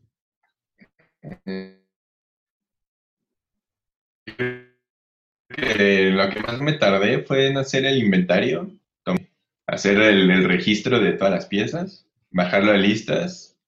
Y yo pensé que lo que me iba a tardar más era en el montaje. En el montaje, pues ya habíamos dado, dado una fecha de- para, este, para esta preapertura y pues no nos quedaba más que, que cumplirla, ¿no? Entonces, pues ese, estuvimos como en un mes nos lo aventamos todo el montaje. O sea, te estoy hablando de aplicación de viniles, este, trasladar las piezas, ponernos ahí. O sea, ese mes estuvimos casi, casi durmiendo ahí, ¿no? Eh, sí, fue, fue lo. Yo pensé que era, lo que más me iba a tardar. Eh, mi, hermano, fue el que se aventó toda la, todos los, este, todos lo- las figuras que están en luz, él se puso a, a parar todas. Fue un- la verdad es que se aventó un, este, Es una mega chamba esa, ¿eh? No, está. Está- Sí, está- de- de todo, Power of the todo un apasionado, ¿no? Sí, de Power of the Force hasta episodio 3, sí te- todo está a luz, está abierto, está fuera de cajas. Y, y ya en adelante todo sí ya, ya está en su, en su blister. Entonces sí, a ver que, se- que pues, estás parando el muñequito y de pronto se cae uno y se van como piezas de dominó todas. ¿no? Ay, sí. Es todo un, un- un tema ese. Oye, y, y deben de tener piezas que no exhiben constantemente, o como que tienes guardada en la cava especial de los coleccionistas, ¿no? Sí, de hecho, eh, la, la idea es que eh, estén rotando algunas, eh, algunas piezas. El, el pro- el proyecto, como, como se tenía, se tiene en concepto, no está al 100%. Eh, nos, faltan, eh, nos faltan algunos muebles y, de hecho, eh, tuvimos que hacer como al final unas modificaciones del proyecto, ¿no? O sea, por ejemplo, la la, la sala donde están las naves, eh, en esa sala iba a ser, este, co- como existe la, la sala del imperio, así va a existir una sala de la república. Pero al final nos dimos cuenta de que no hay tantas figuras de, de la república como la hay de villanos como para darle, como para crear un, un paralelo a, la- a lo que construimos en la, la república, ¿no? Evidentemente, pues, los, los villanos son los favoritos de, de, de todos nosotros, ¿no? Y, y, pues, cuántos Darth Vaders hay y cuántos, no sé, Han Solos hay, ¿no? si los comparas. Oye, y, Entonces y podemos, podemos hacer un museo de Darth Vader nada más. Sí, sí, sí, sí, es que son, es que son muchas, y esa es la siguiente pregunta. Eh, recientemente eh, aquí el señor Lucifagor eh, se estrenará un video de las variantes que existen en las diferentes colecciones. Ustedes deben de tener muchas de esas variantes ahí presentes, ¿no? Sí. Eh, tenemos ahí algunas variantes, los repaints, los repacks, este, digo, la verdad es que Hasbro sí vivió mucho tiempo de, del, del repack, ¿no? Este, eh, compramos muchas veces la misma figura como 30 veces. Este, eh, oh, variantes, sí, pues hay bastantes eh, raras. Pues, por ejemplo, una de las piezas que, que también nos costó mucho trabajo conseguir fueron unas piezas de, unos press kits de- del episodio 3 y ahí viene una variante de un Anakin. Tiene pintados, hay unas, este, el pintado es diferente. eh, lo abres y gira la burbuja y eh, se convierte en Darth Vader. Vienen las dos piezas. También es una de las piezas difíciles de, de conseguir. Oye, y por ejemplo, cuando arrancaron el proyecto tenían cuántas, o sea, cuántas piezas ya tenían y cuántas tuviste que salir a buscar como para decir, ya complete. Eh,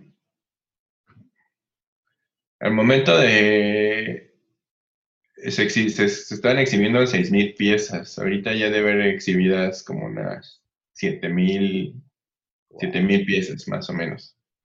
Y pues eh, la- las que tuvimos que, que buscar para ponernos al día fueron los, los bustos que, que, que teníamos ahí atrasados, que son, son de las piezas que más llaman la atención a la gente, le- les gustan mucho. La verdad es que está el trabajo de Jens Gallant con esos bustos, es excelente. las piezas están padrísimas, así.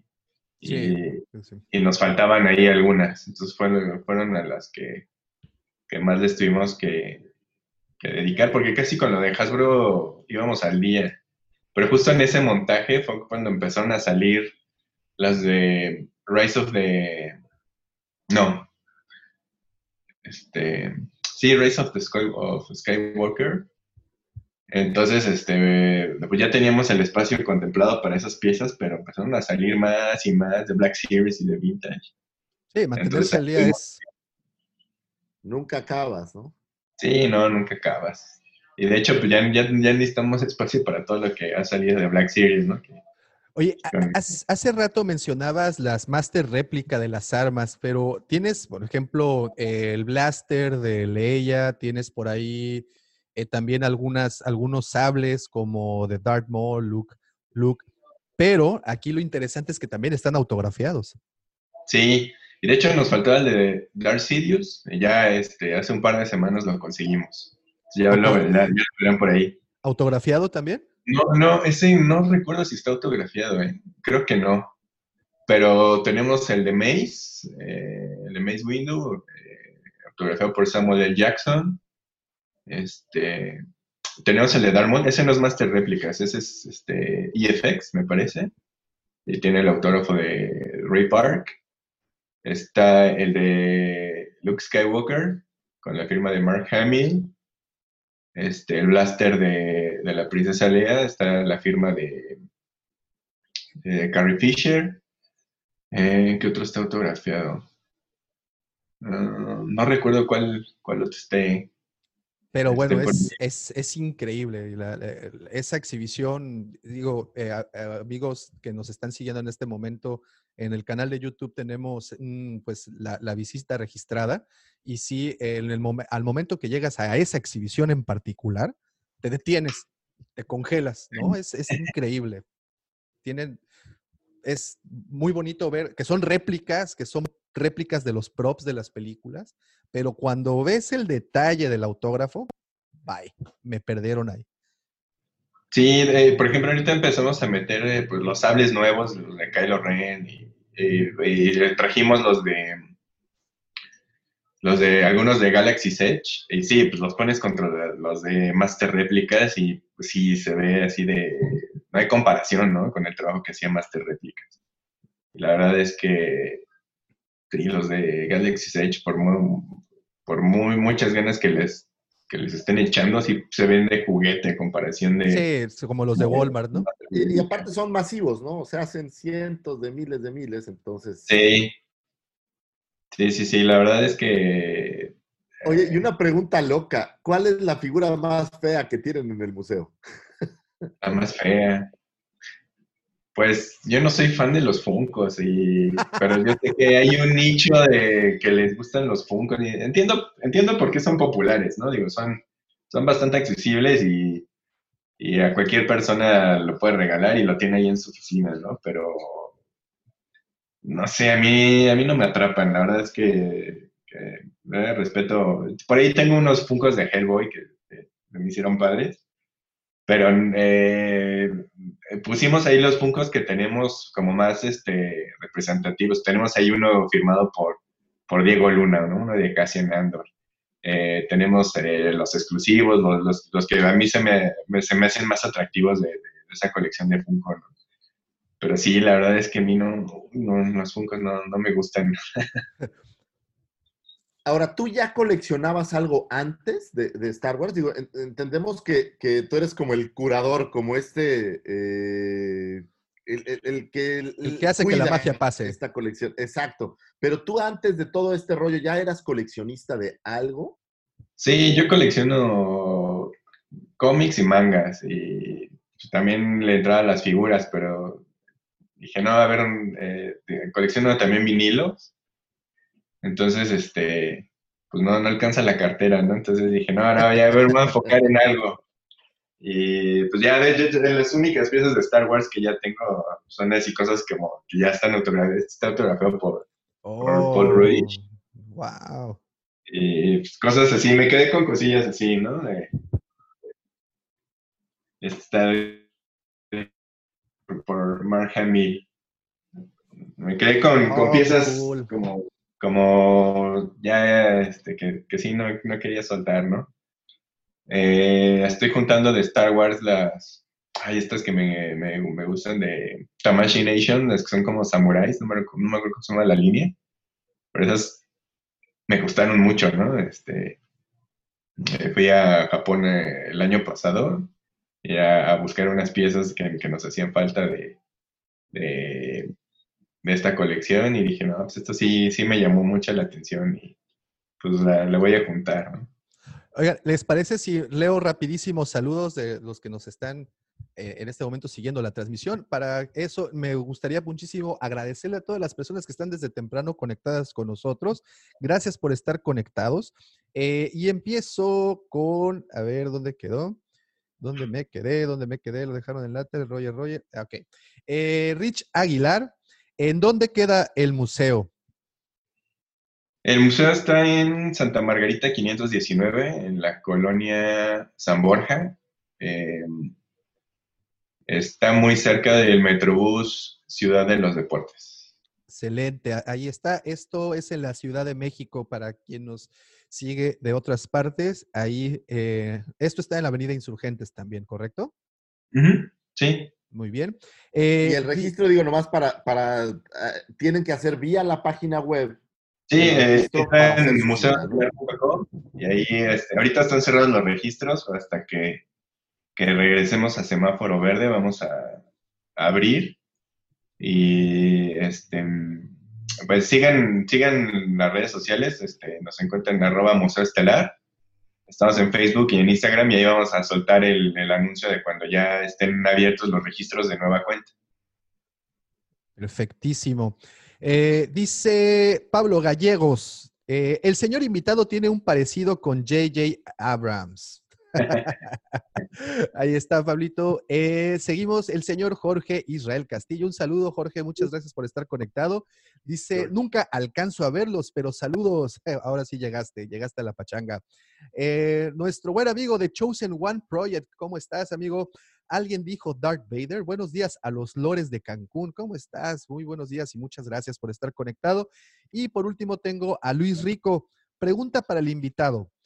¿Cómo proyecta el espacio para exhibir si la colección sigue en aumento? Entre paréntesis, problema de muchos coleccionistas. Algún día espero visitarlos. Saludos desde Lima, Perú. Eh, de hecho, eso eh, lo tuvimos contemplado, por ejemplo, con Black Series y con Vintage. Que ya son teníamos, las actuales, ¿no? ajá, teníamos unos espacios y, y los bustos que teníamos como un par de líneas de sobrantes, pero ya las llenamos. Entonces, de Black Series todavía teníamos ese espacio que yo creo que con lo último que salió ya lo llenamos. Y, y justo estamos pensando, estamos viendo si vamos a mover la, la locación a una más grande. Estamos planeando eso, porque sí, eh, definitivamente ya el lugar nos quedó chico para la colección que, que tenemos. Sí, y, y como dices, va en aumento, ¿no? No, esto no para. Sí. Esto no para y, y supongo que debe de haber otros artículos que aún no llegan. O sea, no precisamente que Hasbro aún no publique, aún no, no saque a la venta, sino artículos de toda clase, ¿no? De otro tipo, no solo figuras de acción, eh, sino otro tipo de memorabilidad. ¿Piensan meterla? Sí, eh, ahorita, por ejemplo, nosotros no, no tenemos nada de Lego, no teníamos nada de Lego. Eh, no nos enfocamos en, nunca en, en- en- en Lego. Entrar a Lego de Star Wars es otro mundo y también este, pues es bastante, bastante difícil entrarle y ahí armarle. Y hubo un, eh, un coleccionista que nos hizo una donación del halcón milenario de, de Lego. Nos, este, nos lo donó. Eh, y ahí, este, no, no sé si cuando tú fuiste ya estaba. Ahí estaba, en una, en una de las vitrinas ya estaba el halcón milenario. Originalmente ahí estaba el halcón milenario de Legacy, que es como el, el- el modelo más, más padre de- que se ha hecho del halcón milenario. Y lo tuvi- tuvimos que hacer, mover todo para, para exhibir ahí el, ¿no? La verdad es que, este, pues la paciencia para armarlo y el traslado, porque es una pieza súper delicada, así lo mueves tantito, ya sientes que se está desarmando. Como llevar el pastel Entonces, de la boda. sí.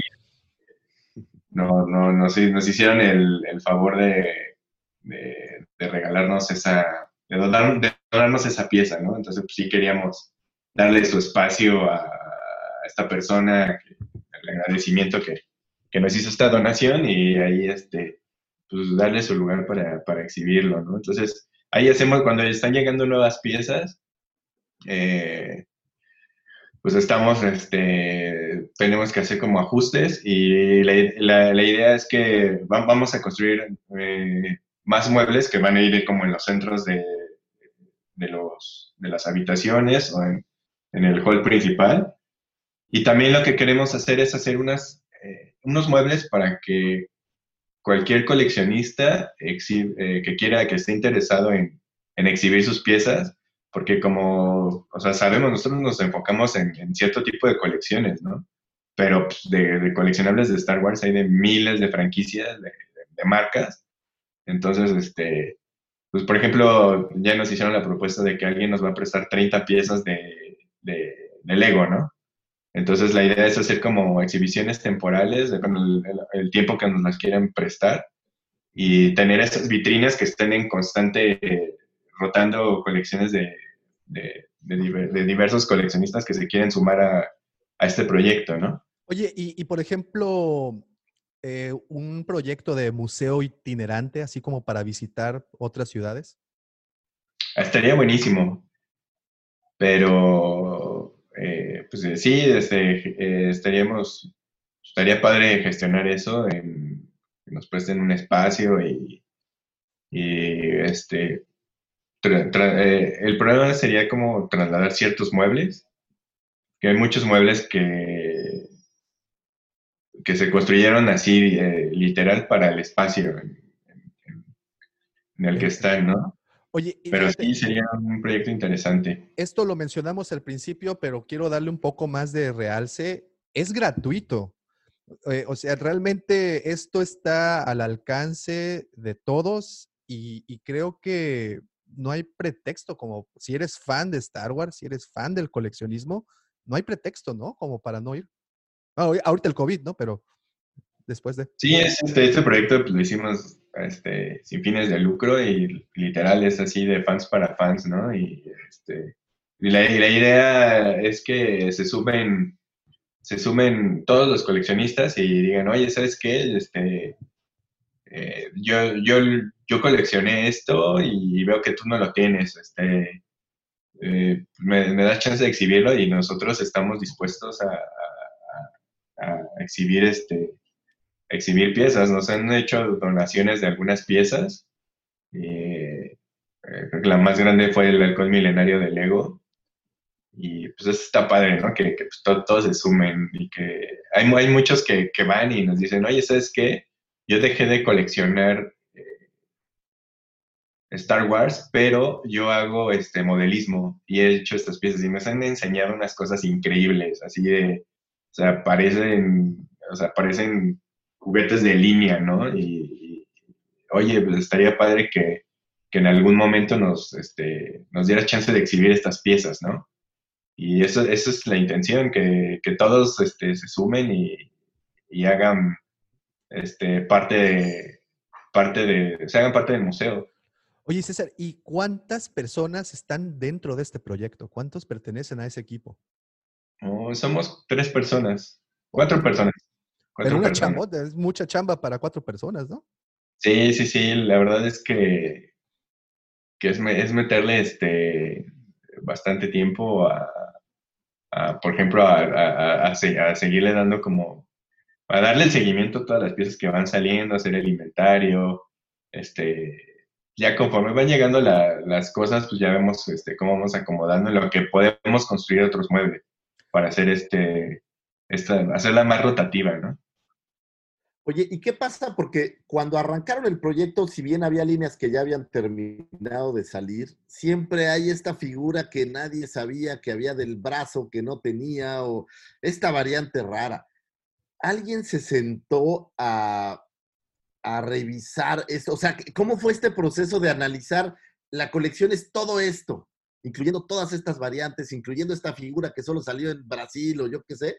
O sea, ¿qui- ¿quién se sentó a hacer toda esta, digamos que, inteligencia en lo que a las colecciones se refería? Ay, por ejemplo, yo me metí mucho y por cuestiones de espacio, por ejemplo, no metimos todas estas variantes. No metimos repacks, no metimos este, repaints.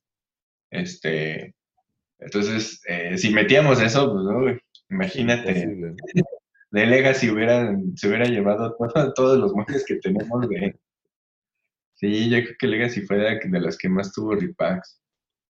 Este, está- Por ejemplo, perdón que les interrumpa, em, tenemos la situación de 30 aniversario, ¿no? De la línea 30 aniversario, y, y de repente llegas y te encuentras que tienen todos los pit droids. Dices, ¡ah! sí existen todos, están todos. Pero hay una pieza en particular de 30 aniversario. Querido Lucifagor, ¿por qué no sueltas esa bomba atómica? ¿Cuál? ¿Una que tenemos ahí con, con el querido Jafet o qué? Ándale, esa vera. Hay por ahí una teoría, digo, la verdad yo nunca la he visto, pero hay un trooper, un Sand Trooper que tiene el- la hombrera de color eh, negro, pero específicamente del 30 aniversario, porque en Legacy sí hay eh, y es fácil Ajá. de conseguir, pero del 30 no la hemos visto y nuestro amigo Jafet hace mucho que la está A como... ver, mira, aquí, aquí tengo el- justo el catálogo. Ah, por cierto, eh, se pueden meter a la página www.museo estelar y ahí tenemos como un pequeño catálogo de, de una muestra de lo que tenemos. Son las fotos de, la- de las fotos que tomé y ahí pueden ver un poco de lo que pueden encontrar en la, en la página. Y yo aquí Oye, ¿y tengo el- eventualmente se piensa hacer un libro o algo que describa todas las piezas? ¿Hay como, como planes de ese tipo? Eh, sí, eso es uno de mis intereses, hacer como un proyecto editorial de esto, de, pero ju- justo es eso, este, tenemos que encontrar el, no podemos hablar de todo, estaría imposible, entonces eh, yo creo que sería primero ir por una línea y ir poco a poco de, de bueno, se, se tiene esto de esta, de esta serie, este, estoy buscando los Sand. Porque ese, ese Este- no sabemos si es mito, es leyenda, si pasó o no pasó. Sí, te- te- estoy seguro de que hay uno con eh, hombrera blanca, uno con hombrera naranja. Fíjense, mientras buscas, leo rapidísimos saludos porque este, hay, hay- hay muchas dudas por acá. Eh, dice Miguel González, saludos Mike. Ah, por cierto, también Rich Aguilar dijo Go Dolphins, ¿eh? Se me olvidó eh, el mensaje, pero bueno, ya. ¿Qué pasó, ya Rich? Oye, ¿qué quedamos? Banéalo. No, no, nada, que banearlo. Al contrario, Rich, te voy a mandar un- un- unos tamales a donde te quiera que te encuentres. Dice Valero, Miguel González. Dice Miguel González, saludos al invitado. Pregunta, ¿no han pensado en tener una sala de exhibición de películas o series? Esto ya pensando un poco más en el negocio.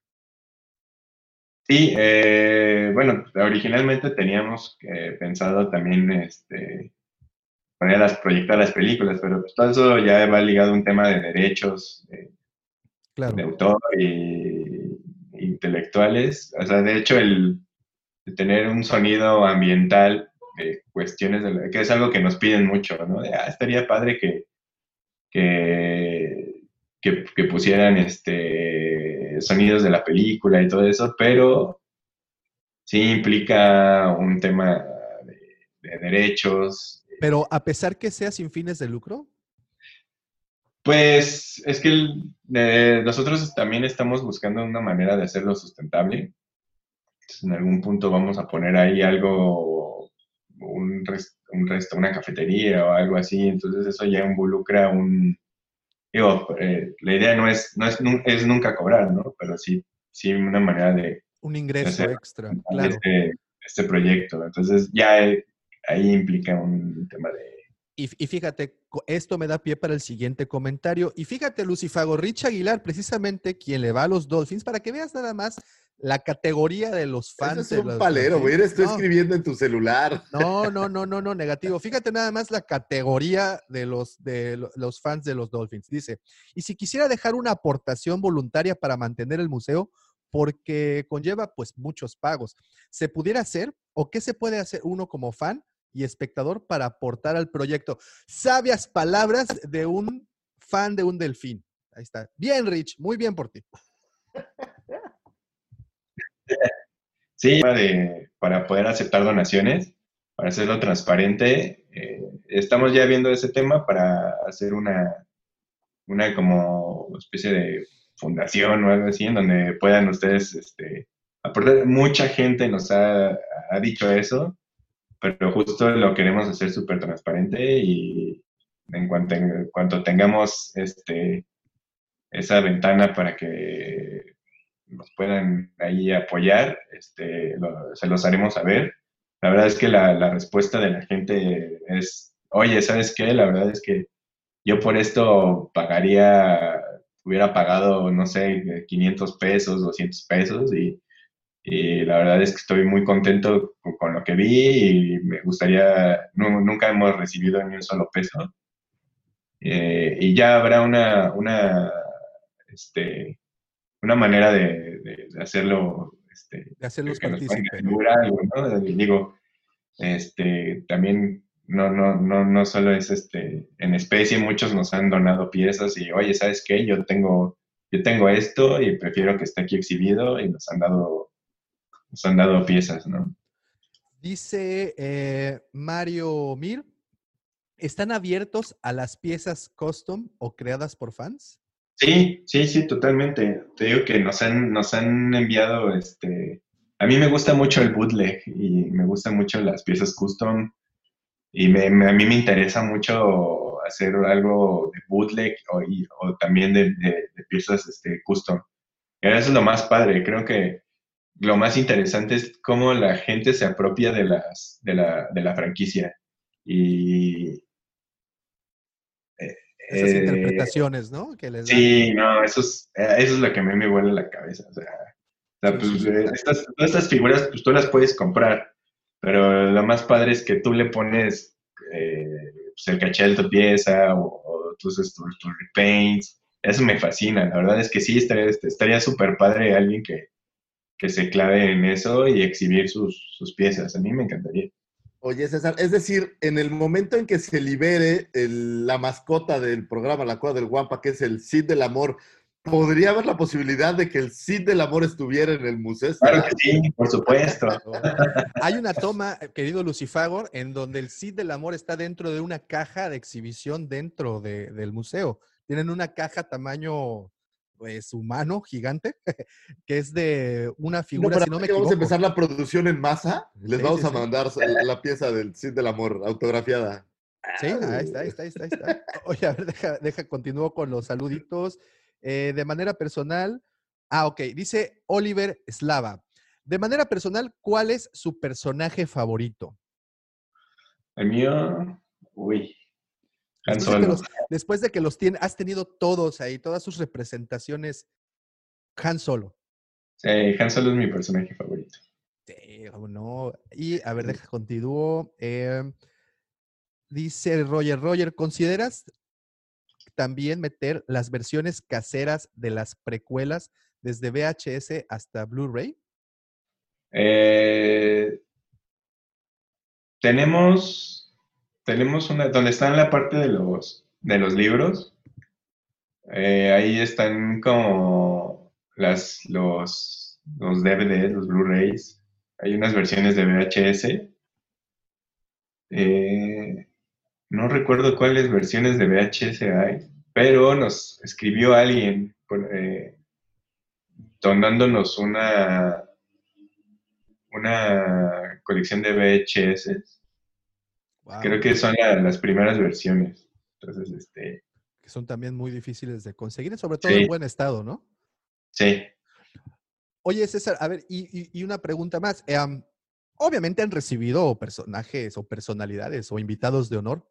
¿Y se puede saber alguna de ellas?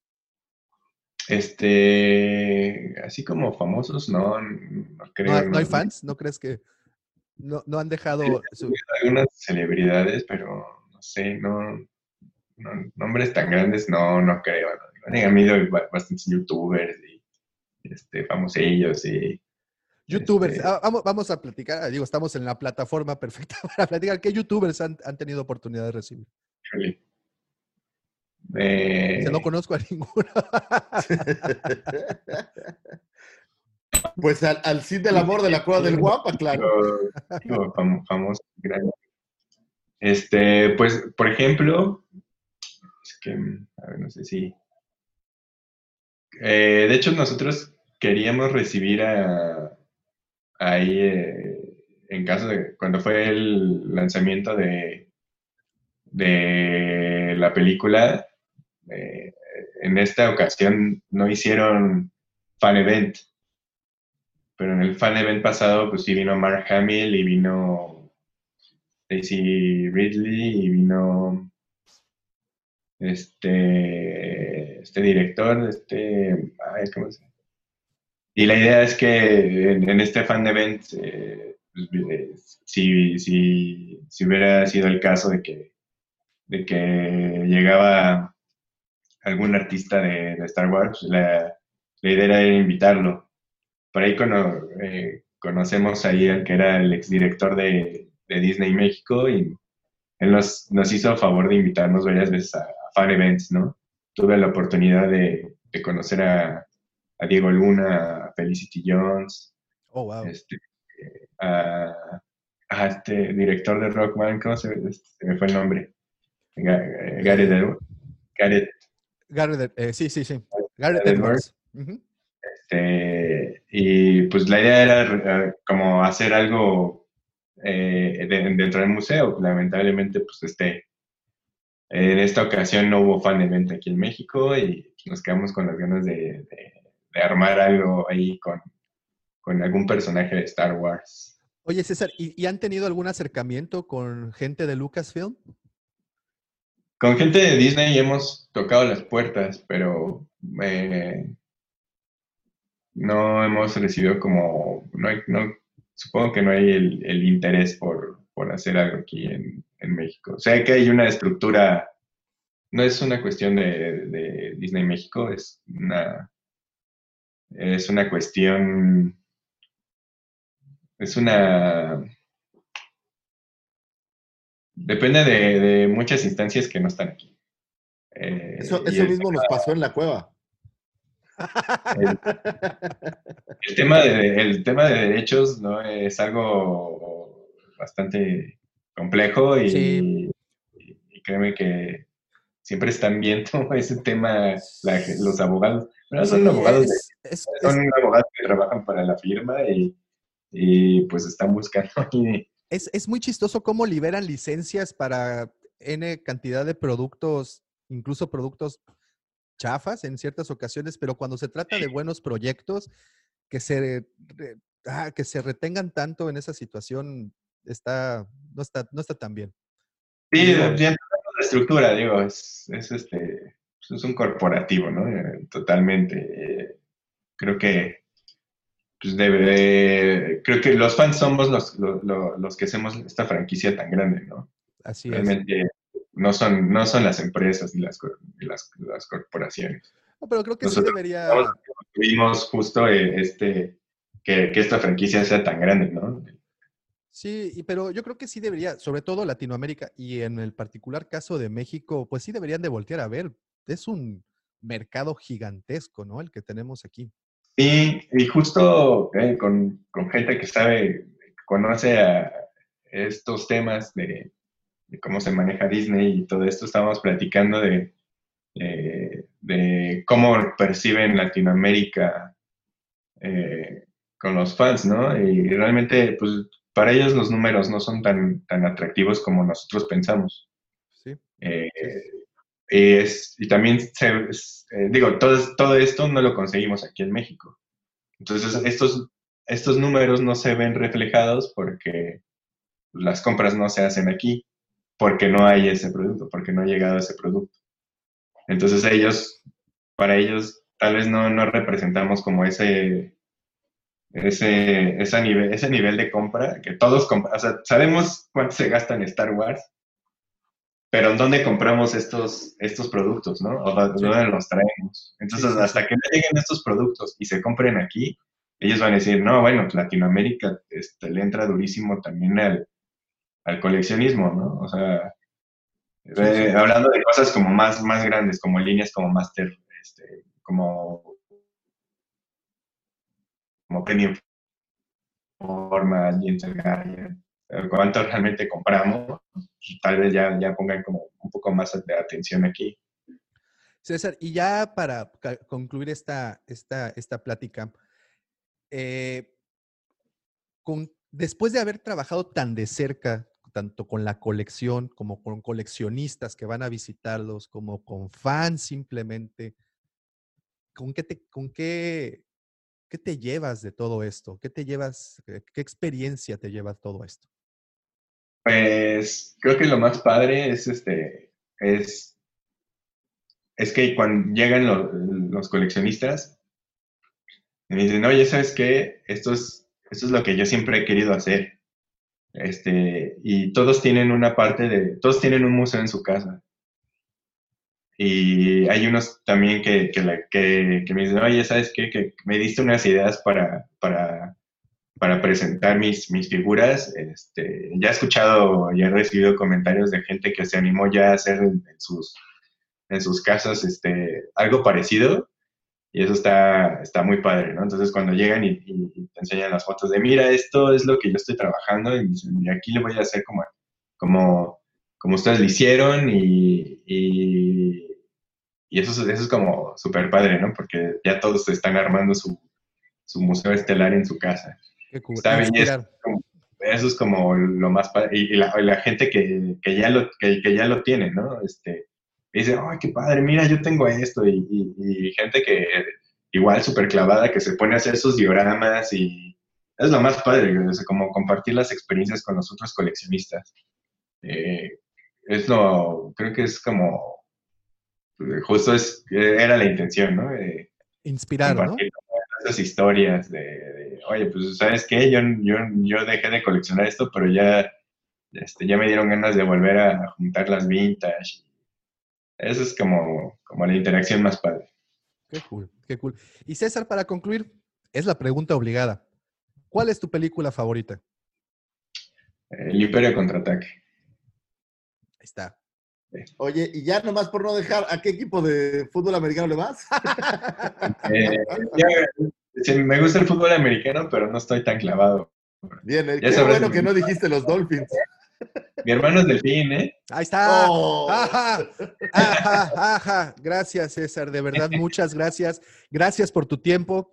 Gracias por, por habernos otorgado Oye, estos minutos. Muchas felicidades, porque la verdad el proyecto que tienen es una joya y para cualquiera que haya coleccionado algo, es prueba de que se pueden hacer estas cosas bien y no solo de hacer las cosas, sino de fans para fans, olvidarse un poco de las cuestiones de dinero, sino simplemente decir, oye, yo tengo este proyecto, está adelante, vamos a echarlo a volar. Y es la prueba de que sí se pueden hacer estas cosas, porque luego en este lindo país que tenemos, la gente tiende a pensar que estos proyectos no jalan y ustedes son la prueba viviente de que se vale ser fan, de que ser fan puede generar otras cosas y de todo corazón les deseo lo mejor, muchas felicidades.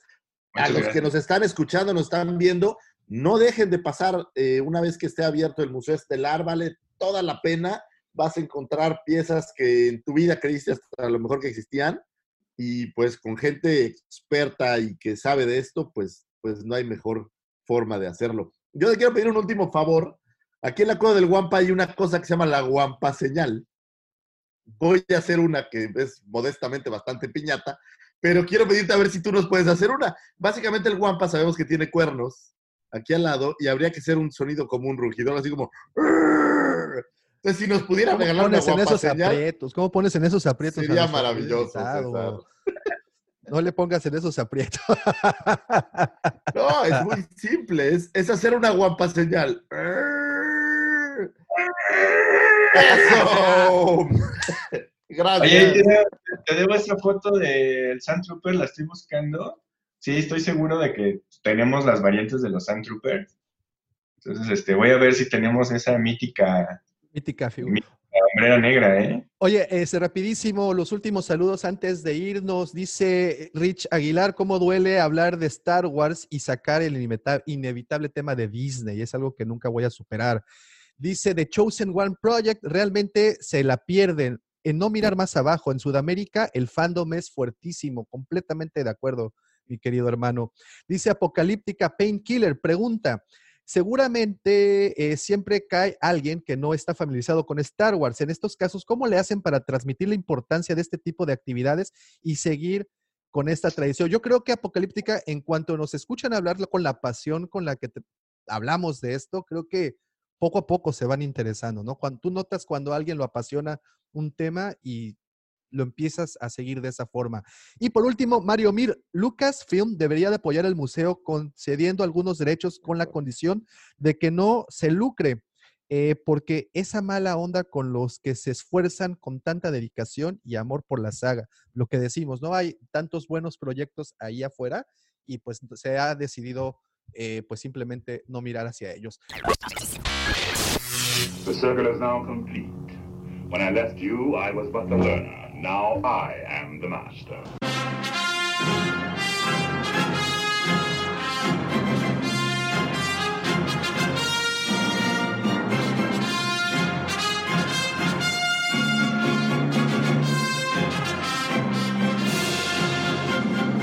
Pues César, de verdad, muchas gracias por tu tiempo, muchas gracias por esta atención. Créeme que la siguiente vez que estemos en la Ciudad de México regresaremos a la visita obligada al museo. Siempre es Claro. buenísimo, buenísimo poderlo ver. Y pues nada, muchísimo gusto. Seguro. Oye, le voy a decir a Charlie que qué gacho que no me ha llevado, ¿eh? No, pues, este, eh, cuando vengan, échame un grito y ya este, les damos el tour personalizado. Excelente. Muchísimas Hay- hay gracias. muchísimas fotos de gracias. los Troopers, ahorita se las envío las, las que tenemos. No, no hay un, este, no tenemos un Sand Trooper con hombrera negra al parecer. Seguimos en persecución. ahorita les envío las variantes que hay de ese Sand Trooper, creo que hay tres, cuatro diferentes. Seguiré- seguiremos entonces en esa Leyenda persecución. urbana seguirá siendo. Pues señores, no me resta nada más que agradecerles a todos los que estuvieron conectados desde temprano. Gracias a todos los que le pusieron play y descargaron este episodio.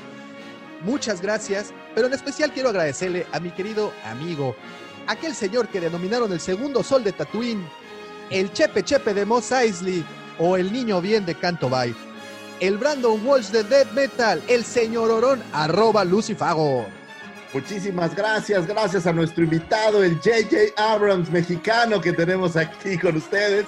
Y este programa, sin duda alguna, no podría ser posible, no podría pues, llegar hasta sus closets, sus baños, sus escritorios godines o donde sea que nos escuchen, sin la mente siniestra de nuestro querido señor productor, aquel conocido como Chayán de la Riviera Maya o Justin Bieber de la 139. Tosken Rider de Playa Mamitas o el niño de la rosca, el señor arroba Tabomático. Muchas Muchísimas gracias. gracias. por vernos y que no se olviden que la fuerza los acompañe, señores. Hasta pronto. Gracias, gracias César, gracias a todos. Hasta la siguiente semana. Bonito fin de semana a todos. Bye, bye, bye.